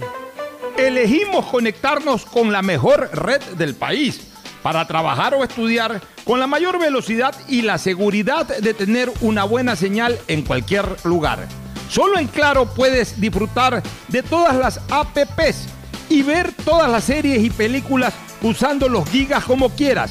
Porque conectados con la mayor velocidad y la mayor cobertura, podemos más. Más información en claro.com.es. Hay sonidos que es mejor nunca tener que escuchar. Porque cada motor es diferente. Desde hace 104 años, Lubricantes Gulf mantiene la más alta tecnología y calidad en línea de aceites para motores a diésel y gasolina. Está hecho con una fórmula especial para dar excelente protección a todo tipo de motores, evitando el desgaste prematuro de pistones, anillos y árbol de levas, ayudando a mantener limpio el motor y libre de depósitos que se forman por las altas o bajas temperaturas. Dele a su motor lo que se merece. Lubricantes Gulf, la más alta tecnología en lubricación. 104 años preservando la vida de su motor. Lubricantes Gulf. Gulf es más lubricante.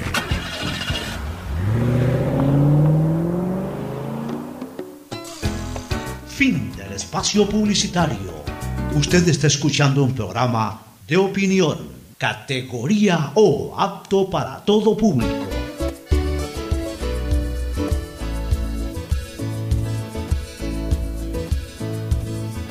Camino sobre tu piel morena y Muy bien, ya estamos de vuelta acá para hablar del clásico del astillero.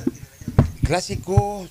Yo hice el libro, la historia de los clásicos, no me acuerdo el número O sea, de clásico. 45 sigue. No, no, no, no, no. No, es 130, 200, 200 224. 224. Sí, debe ser, ya, la verdad. que- 224. Me acuerdo de todos los clásicos, pero no, no, eh, a, a veces numéricamente. el Hablamos de número clásicos de no- campeonato ecuatoriano, pues, ¿no? No lo, no, no, no lo refiero. Pero, pero en todo caso, eh, es un clásico importante. Porque se da un escenario muy parecido, pero al revés, a lo de la primera etapa del año pasado. Muy parecido, pero al revés. En la etapa pasada, eh, perdón, en, el- en la primera etapa del año pasado, llegaba Emelec con unos puntos arriba del Barcelona. Y si Barcelona pretendía pelear hasta el final la etapa, tenía que ganarle al Emelec y a partir de ahí podía inquietarlo. Emelec llegaba relativamente cómodo en primer puesto y solamente le servía el triunfo al Barcelona. Un empate al Emelec y más aún una victoria al Emelec eh, lo, lo favorecía enormemente ya para, para arrebatar, como en efecto lo hizo al final, porque empató ese clásico y luego mantuvo un par de resultados más y con eso clasificó primero eh, eh, a, la final del campeonato que finalmente la jugó contra el Independiente del Valle. Ahora pasa una situación muy, muy, muy parecida, pero al revés. O sea, ahora es Barcelona el que llega relativamente cómodo al clásico.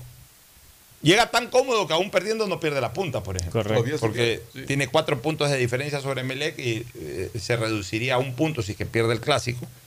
Y ninguno de los otros equipos tampoco, obviamente, pues Barcelona está sobre los demás en este momento. Entonces, no pierde la punta, pero perdiendo el clásico ante su propio rival, que es el Emelec, o ante cualquiera de los que lo están persiguiendo, que son concretamente Liga e Independiente, un resbalón del Barcelona en los últimos tres partidos, después de perder, potencialmente perder el clásico, ahí sí se podría complicar y ahí sí podría perder el- primer puesto y podría perder su clasificación a la final. Ya, Entonces, podría perder eh, hasta el segundo puesto porque y, Independiente y- está y pegado. hasta el segundo puesto. Entonces, eh, no si pierde el clásico, pero sí que después el clásico tiene. Claro. O sea, No, pues si pierde el clásico y de ahí tiene un resbalón más.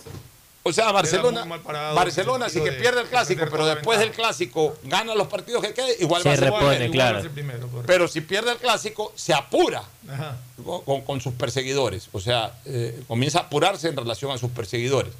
En el caso de Melec, en cambio, si no gana el clásico y no logra cortar distancia con Barcelona, prácticamente se habría despedido de la etapa. Correcto. Porque a falta de tres partidos, quedar a, a cuatro puntos, Así es. peor si es que pierde, a siete puntos del primero, ya es una utopía. Y los tres equipos cerraron a la expectativa. Independiente del Valle, que es el que más cerca está. Que No, Pero aún la con- liga. Pero aún con un empate del Barcelona, es el único que sumaría. Entonces, igual Marc eh, se distanciaría, aunque sea con un puntito Claro, más sí, independiente sí, de Liga de Quito. O sea, el empate para el Barcelona en el fondo es, es un buen resultado. A diferencia del año pasado, en que el empate lo dejaba afuera de pelear la opción, como en efecto lo dejó Para fuera de pelear un la buen opción. Y, Y el- Emelec, en cambio, lo ayudó eso ya para consolidar su primera posición. Y un Emelec que en cambio tiene de los cuatro últimos partidos que quedan, este más los otros tres, tiene solo uno de local. Los otros tres son en condición de visita, uno Juega con Orense. Orense y cierra con técnico universitario. Correcto, o sea, ese es el panorama para el cuadro azul. Con el que- nuevo técnico del técnico. Sí. Urquiza, sí sabe que- Eh, sí, él va a estar a cargo del nuevo de técnico universitario ahora en adelante tras la salida del Cheche Hernández. Se confirmó ayer. Ahí está el panorama ¿Cómo del estará el cuadro. movimiento de entradas? Porque se supone El- que hay gran expectativa. El tema de Roberto Garcés parece que no ha sido tan grave como, No, como eh, la, parecía con lesión la lesión, ¿no? de Roberto, que fue notificada hace más o menos dos horas, presentó un traumatismo sobre el codo izquierdo, produciendo una luxación articular. Un mes de baja. No fue el fractura jugador. ni nada. Por, por- Lo un que mes se de ve- baja tiene igual. Un mes de baja Tenía igual, por sí. la forma en que se viró el codo. Claro, todo el mundo dijo esta es fractura, fractura. sí. O sea, pero ¿Sabes no. una cosa? Los jugadores, bueno, en el fragor de- de- del partido, ¿no? Pero los jugadores ahora son muy intrépidos para, para ese tipo de acciones. O sea, yo veo unas caídas espectaculares que, Uno dice ya. solamente de pensar que yo puedo ser esa persona me da no sé qué. Antes eran un poquito más prudentes. O sea, ahora, ahora, ahora se, se arriesgan demasiado. Mira, antes había más fricción. Antes el peligro es que ahora eh, choque. estaba más a, a ras de piso, o sea, al planchazo, Pero, pues, al, al- al patazo ahora- desde atrás. Claro. Ahora es, ahora, ahora la fricción es más, velocidad. más en la parte, en la parte alta, o sea, en el Ahora- juego es alto. que ahora Es hay la- más y es la velocidad, velocidad. también. Entonces, También. Una velocidad.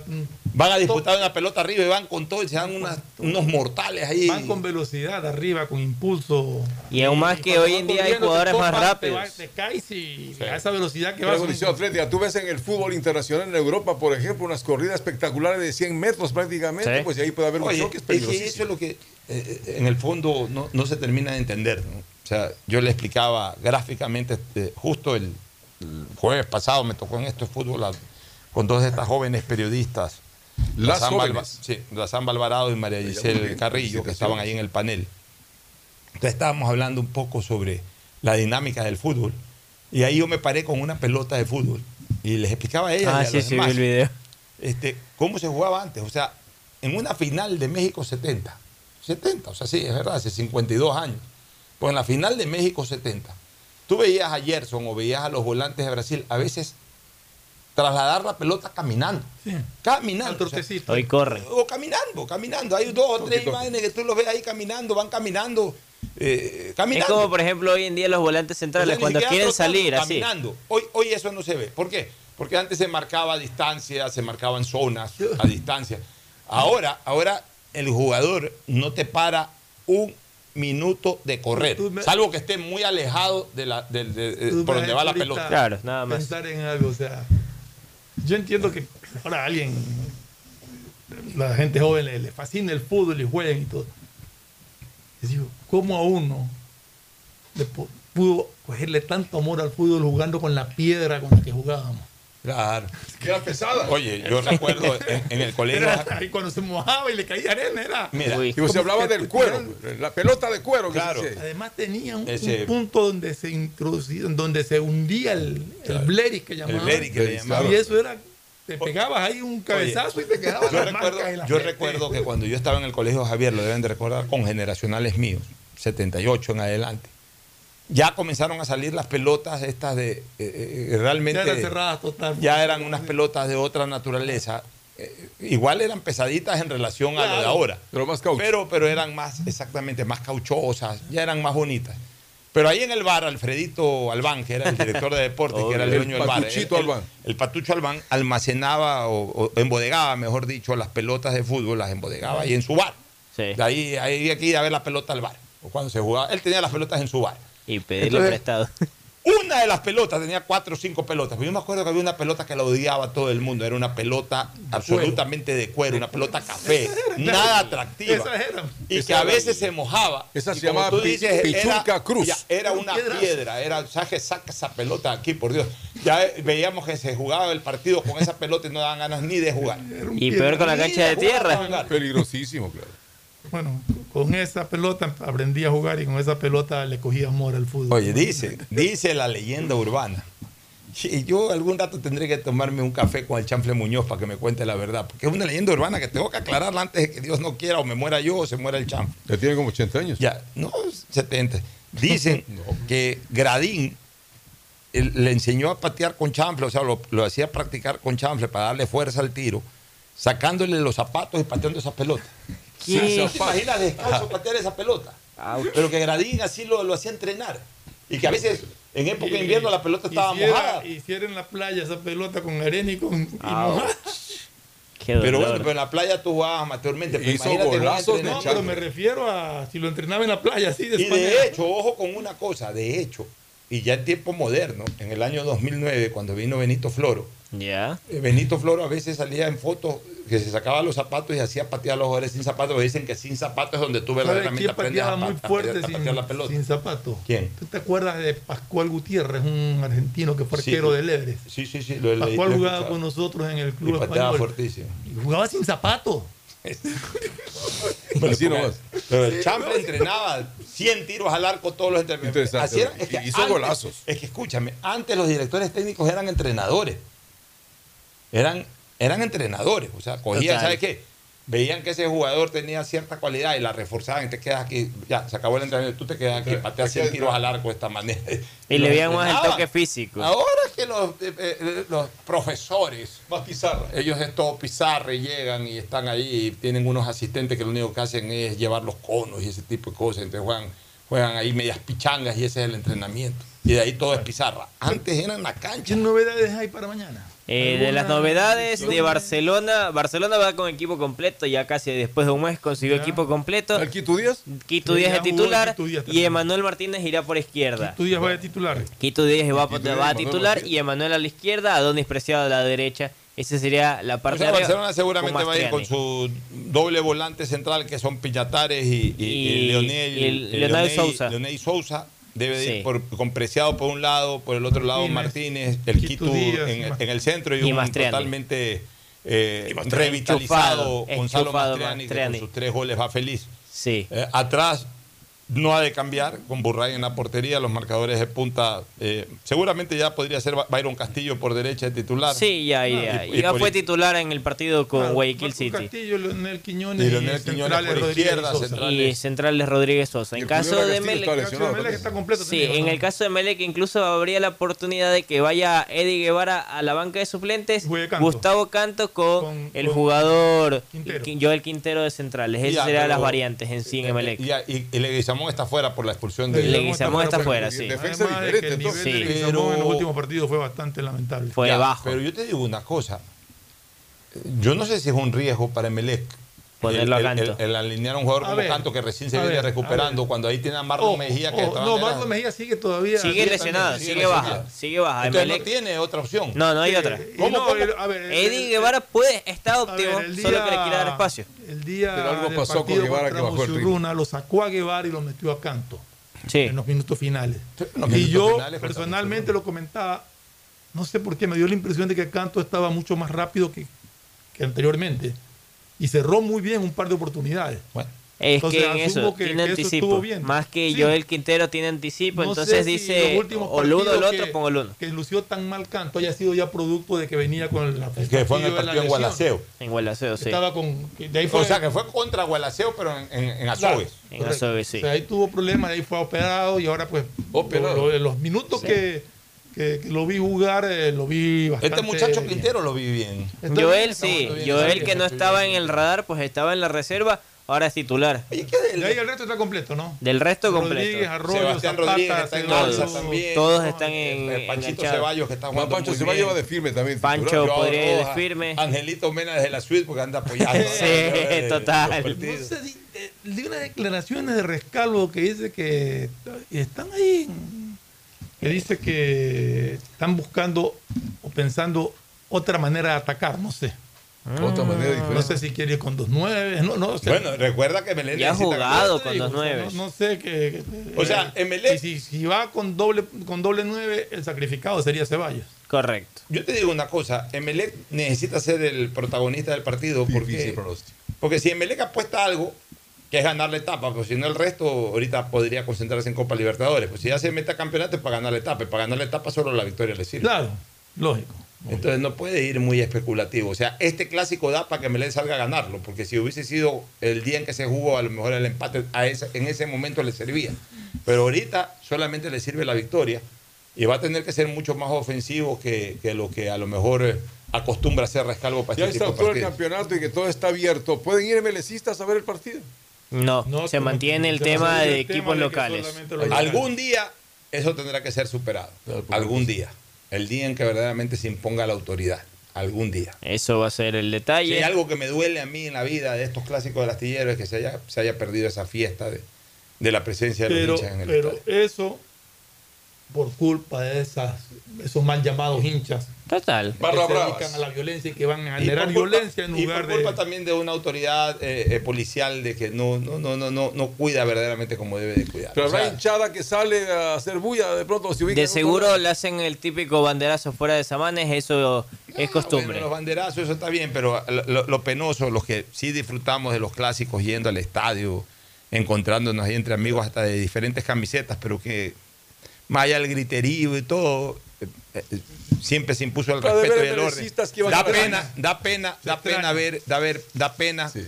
que ahora desgraciadamente no se pueda disfrutar de eso.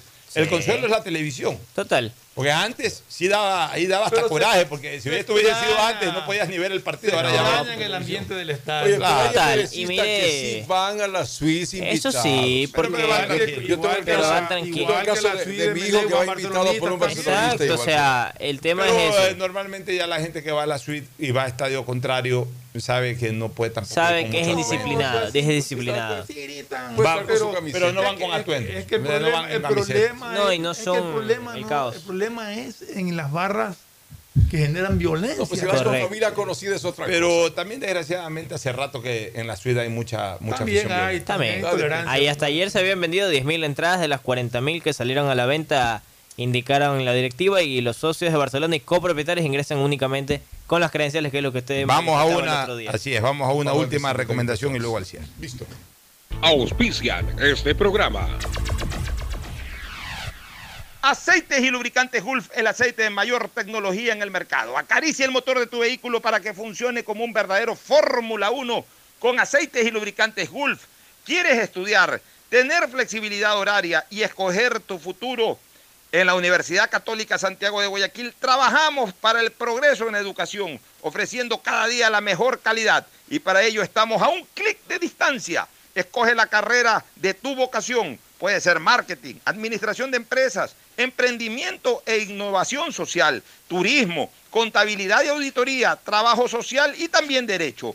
Consulta en nuestra página web mayor información y esquemas de admisión. Universidad Católica Santiago de Guayaquil, formando siempre líderes.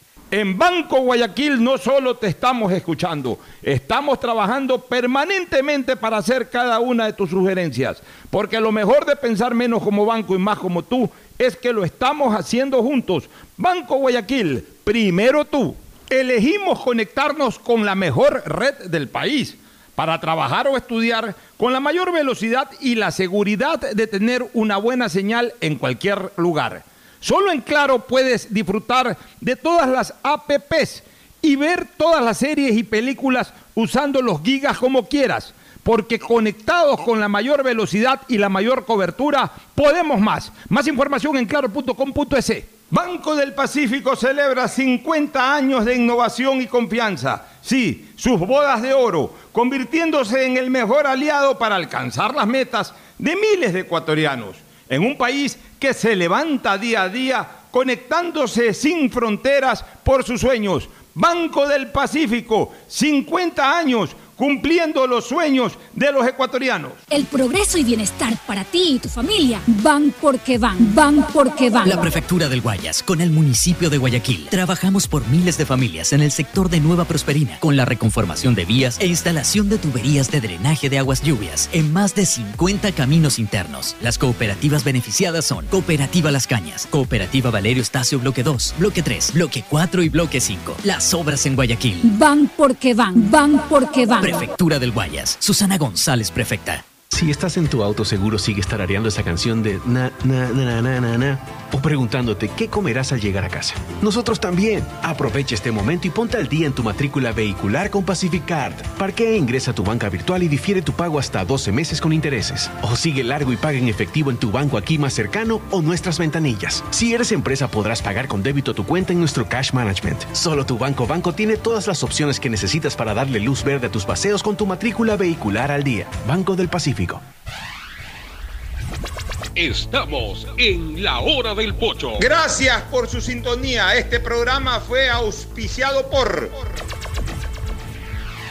Aceites y Lubricantes Gulf, el aceite de mayor tecnología en el mercado. Universidad Católica Santiago de Guayaquil y su plan de educación a distancia formando siempre líderes. Paga tu matrícula vehicular a diferido a 12 meses con Pacificar, la tarjeta del Banco Banco. Solo en Claro puedes disfrutar de todas las APPs y ver todas las series y películas usando los gigas como quieras, porque conectados con la mayor velocidad y la mayor cobertura, podemos más. En Banco Guayaquil no solo te estamos escuchando, estamos trabajando permanentemente para hacer cada una de tus sugerencias, porque lo mejor de pensar menos como banco y más como tú es lo estamos haciendo juntos. Banco Guayaquil, primero tú. Cuando necesites buenos genéricos, acude a la farmacia de tu barrio y pide genéricos de calidad. Solicita los medicamentos genéricos de Cuajén. Banco del Pacífico celebra 50 años de ser el mejor aliado para un país que cumple sus metas y trasciende fronteras, innovando día a día por las posibilidades que brinda un banco privado de primer nivel para todos. El progreso y bienestar para ti y tu familia van porque van, van porque van. La Prefectura del Guayas con el municipio de Guayaquil. Transformamos las vidas de medio millón de guayaquileños de la parroquia Febres Cordero con el asfaltado de 32 calles, entre las que están Gómez Rendón desde Puente Patria hasta Avenida Domingo Norero en ambos sentidos, la calle Cuenca, Capitán Nájera, Medardo Ángel Silva, las calles 39 hasta la 43, las obras en Guayaquil. Van porque van. Prefectura del Guayas, Susana González, prefecta.